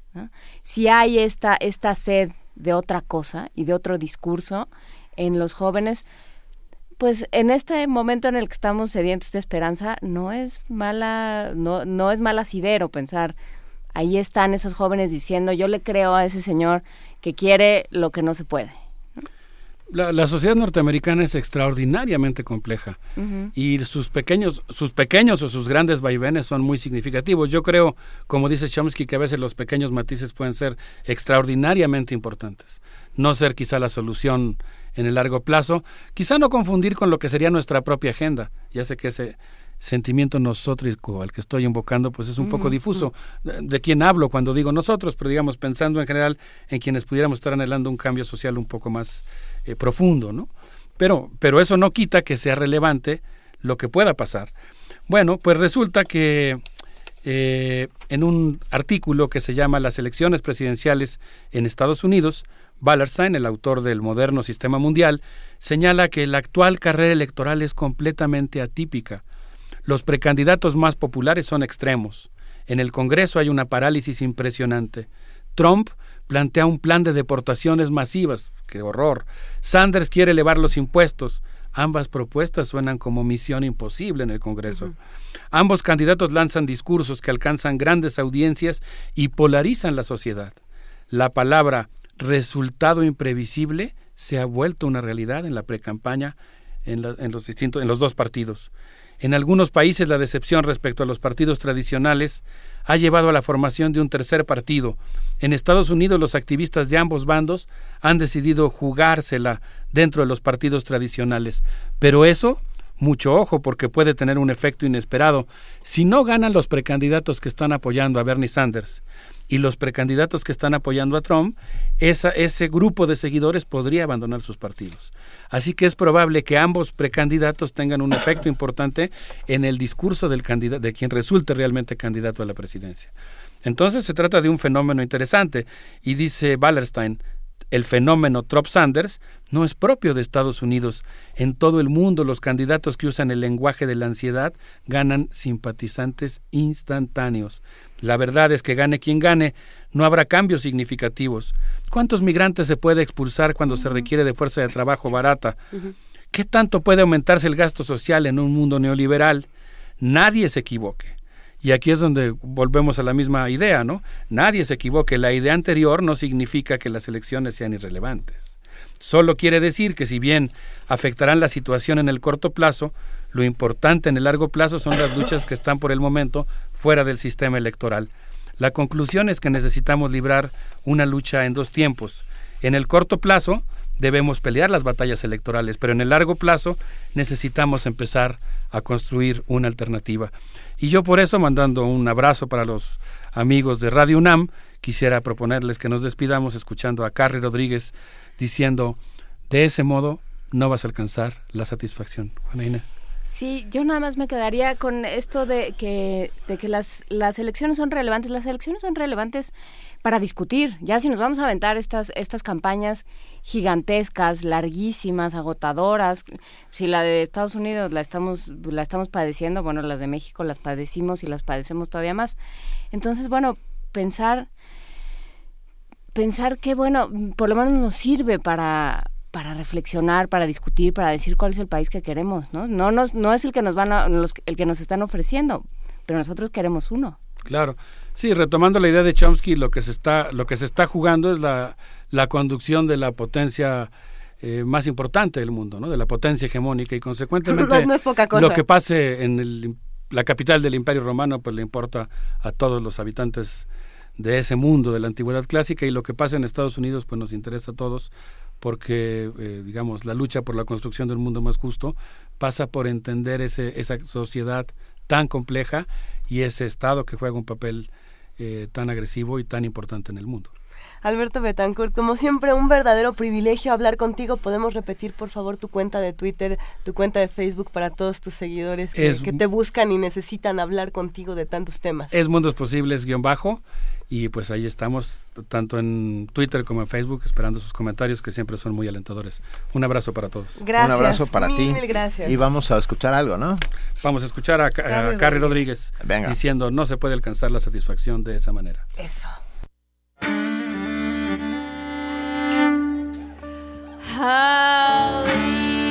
you now if you don't want me. I'll leave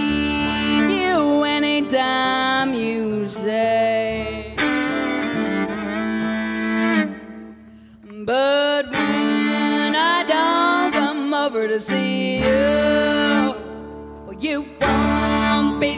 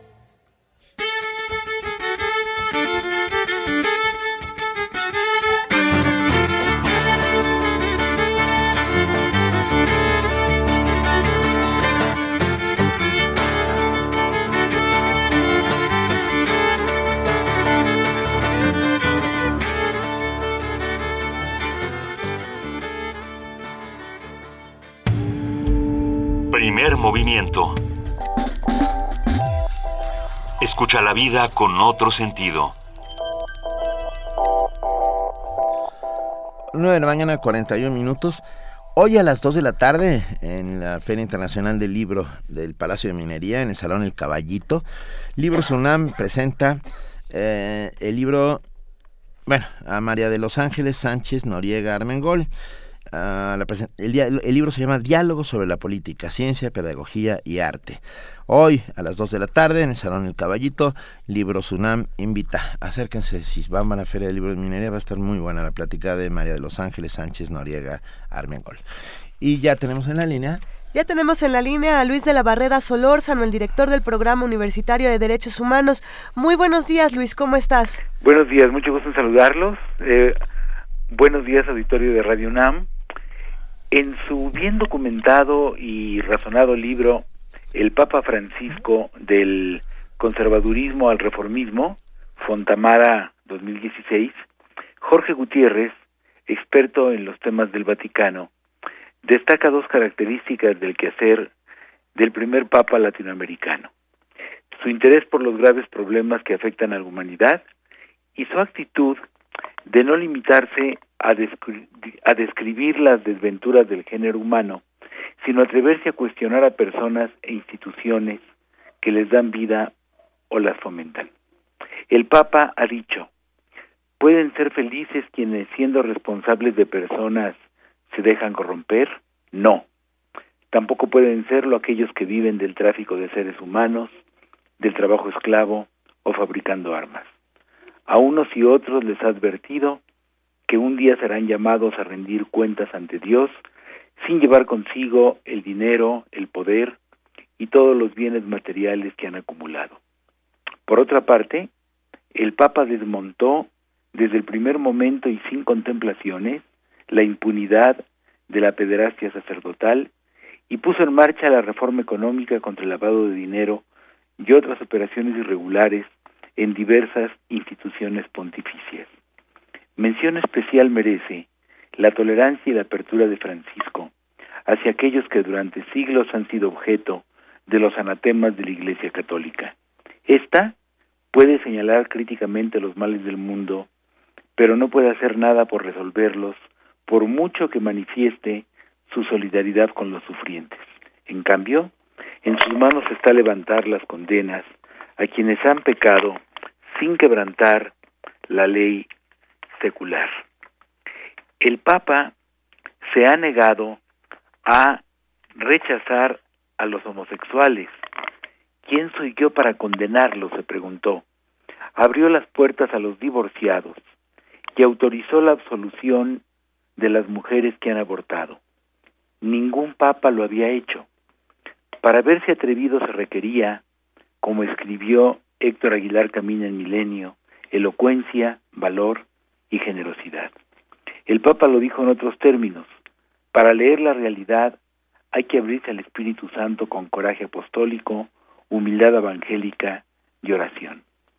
Es verdad, como relata Jorge Gutiérrez, que el sínodo ordinario acordó que los casos de los divorciados debían analizarse uno por uno y que los eventuales beneficiarios tendrían que realizar un examen de conciencia que implica reflexión y arrepentimiento y que respecto de los matrimonios homosexuales el rechazo fue tajante. No existe fundamento alguno, dijo el sínodo, para asimilar o establecer analogías, ni siquiera remotas, entre las uniones homosexuales y el diseño de Dios sobre el matrimonio y la familia.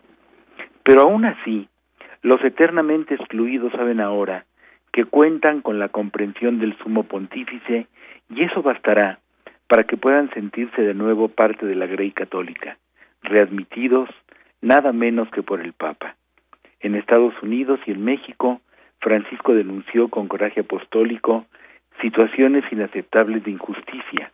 En nuestro país clamó contra la corrupción y los traficantes de la muerte y demandó un país donde no haya la necesidad de emigrar para soñar, de ser explotado para trabajar, de hacer de la desesperación y la pobreza de muchos el oportunismo de unos pocos. Pero me sorprendió que, en contraste, el Papa hubiera omitido en Cuba toda alusión crítica a la dictadura que gobierna ese país. No obstante, que la policía impidió que acudieran a sus actos las damas de blanco y demás opositores.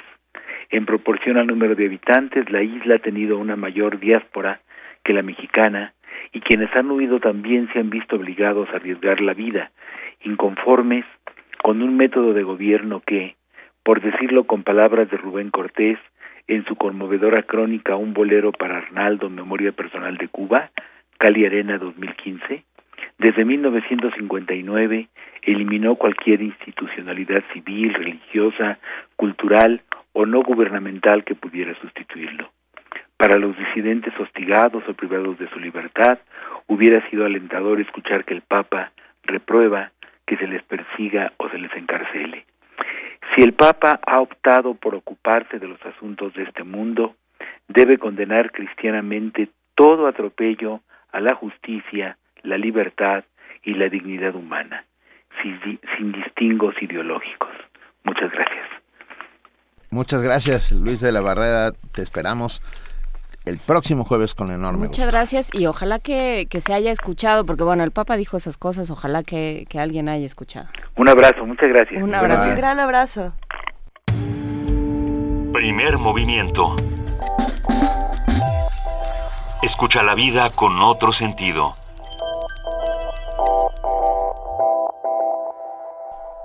Son las 9 de la mañana con 48 minutos. Tenemos muchísimos comentarios. Esta vez nos llamaron mucho por teléfono al 55 36 43 39.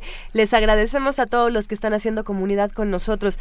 Hay muchas preguntas pendientes, recomendaciones, postales sonoras. Bueno, ya, ya lo verán. Ayer en la FIL estuvimos hablando de Chihuahua. Ajá. Uh, sobre los rarámuris, que no tarahumaras. Tarahumara es la región. Eh, pero bueno, tenemos una postal Sonora, en Raramuri. Porque estuvimos platicando con un maestro, bueno, con un coordinador de cursos de Raramuri y alguien que aprendió como segunda lengua el Raramuri, Enrique Servín, y nos, nos grabó esta postal sonora para todos los amigos de Radio UNAM y de Primer Movimiento. Venga, vamos a escucharla.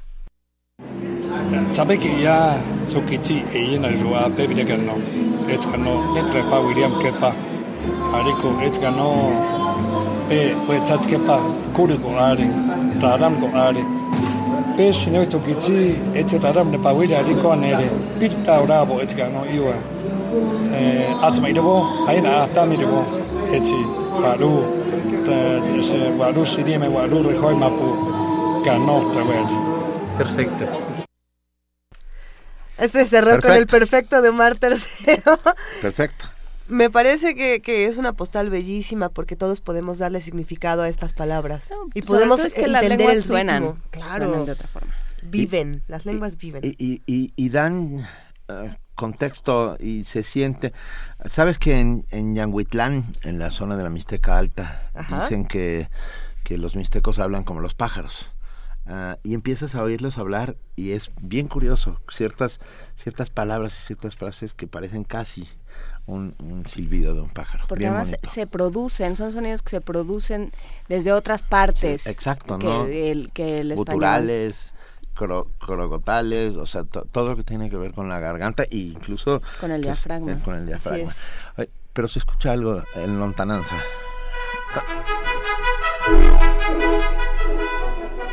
¿Y eso? no, no, oye, no, es Vania Nuche. Ay, no. Eso es Vania Nuche. No, Vania, no era así, me están molestando. ¿Cómo estás, querida Vania? No te preocupes. Buenos días, ¿cómo va todos? ¿Qué va a pasar hoy en Radio UNAM? Hola, Vania. Hola. hoy en Radio UNAM por el 860 de AM, recuerden que estamos transmitiendo programas del acervo histórico. El cine y la crítica de Carlos Monsiváis lo pueden disfrutar a las 5 de la tarde. Más tarde, a las 6, el radiodrama Amorosos Fantasmas de Paco Ignacio Taibo II a las 6 de la tarde. A las 11, La llave, la clave, la nave, el ave del tiempo, una producción de Juan López Moctezuma. Y hoy presentamos Los otros vampiros de Dolores Carbonell. No se lo pierdan por el 96.1 de FM. Recuerden que de la 1 a las 4 de la tarde pueden disfrutar nuestro buffet Babel. Y a la 1 tenemos justamente El Príncipe de Nicolás Maquiavelo en Garbanzo de Alibro. No se pierdan también el homenaje a la poesía de Hugo Gutiérrez Vega, Los ríos que van a dar en la mar. Hoy es la última emisión, así que no se lo, no se lo pierdan recuérdenlo, en punto de las dos y cuarto de la tarde. Miocardio, la génesis del sonido a las 3 de la tarde y hoy transmitiremos la segunda parte de la historia de Nana Mendoza, una de las voces más frescas del neo soul y del rhythm and blues mexicano.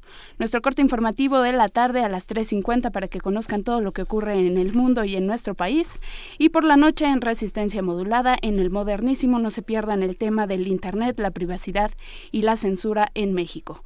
Recuerden que toda nuestra programación está a detalle en nuestra página de, de internet www www.radiounam.unam.mx y nuestros podcasts también de, desde que iniciamos transmisiones hasta el día de hoy. A las 3 de la tarde vamos a subir el programa de hoy, así que no se impacienten, vamos a subirlo en nuestras redes sociales y vengan por sus regalos también, nos escuchamos el día de mañana y síguenos en redes sociales como arroba Radio UNAM, en Facebook, en Twitter y en Instagram. Ay, Vania, muchas, muchas gracias. Un momento, antes de que te vayas, ¿qué pasa con los regalos que la gente no viene a recoger? con los escuchas que no recogen sus regalos en dos semanas. Sí, tienen dos semanas a partir de la fecha en las que llora cuando no vienen por sus regalos.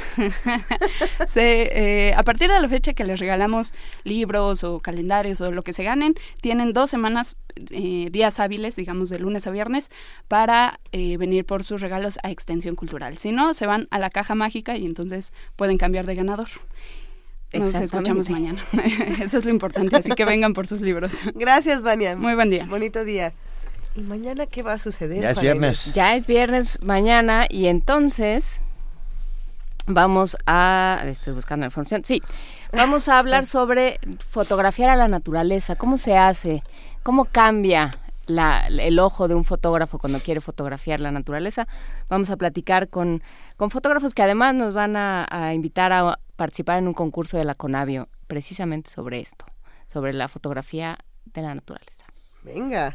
Así es que vamos a estar platicando de eso y en nuestra mesa vamos a platicar sobre con la gente de la Facultad de Música, nos van a invitar también a conciertos, van a tocar, van a traer música, van a traer ejemplos de lo que van a hacer para que se nos antoje. Venga. Y, y también platicaremos sobre la reforma penal. E-, ese, es otro tema del que hablábamos ayer y justamente, bueno, pues sin, sin pensar que el Papa Francisco vino a decir nada nuevo, pero sí, pues dijo ayer y, viene a cuento que las eh, cosas... No, dijo nada nuevo, pero es importante que lo diga. Pues sí, ¿Eh? ojalá que, trascienda de alguna forma, pero... Pero bueno, sí, lo que dijo fue eh, no se soluciona, la violencia no se soluciona encarcelando, que ya es bastante. Entonces, pues de todo esto platicaremos mañana. Sí.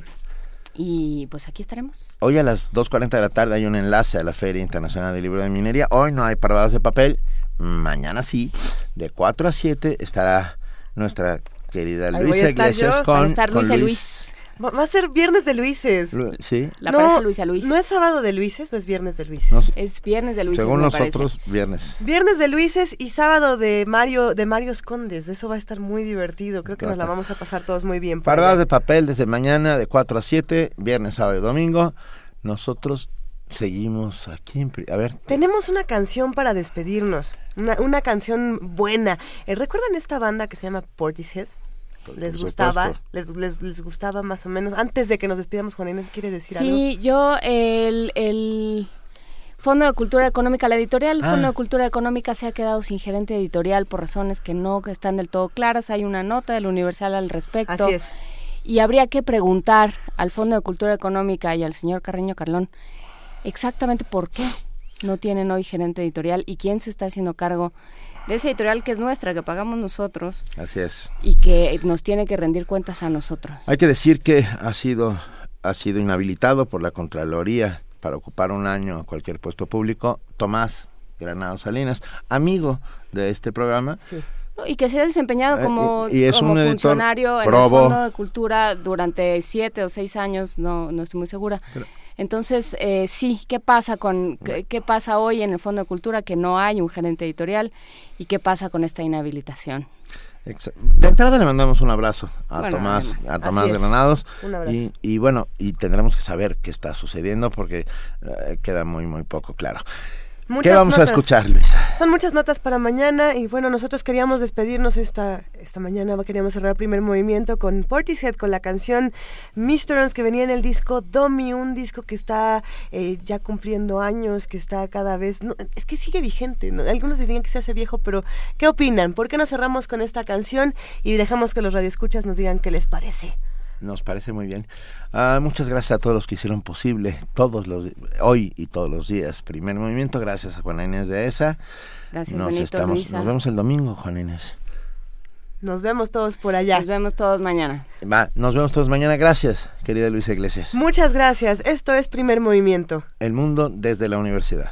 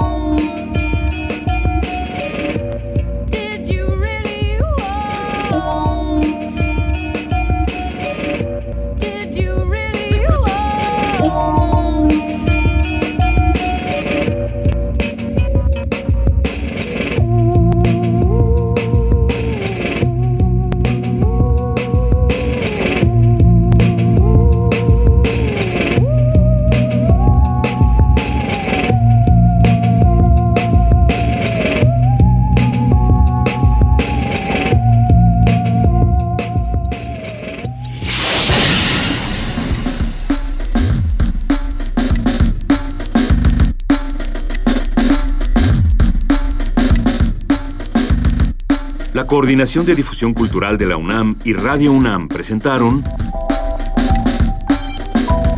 Primer Movimiento. El mundo desde la universidad.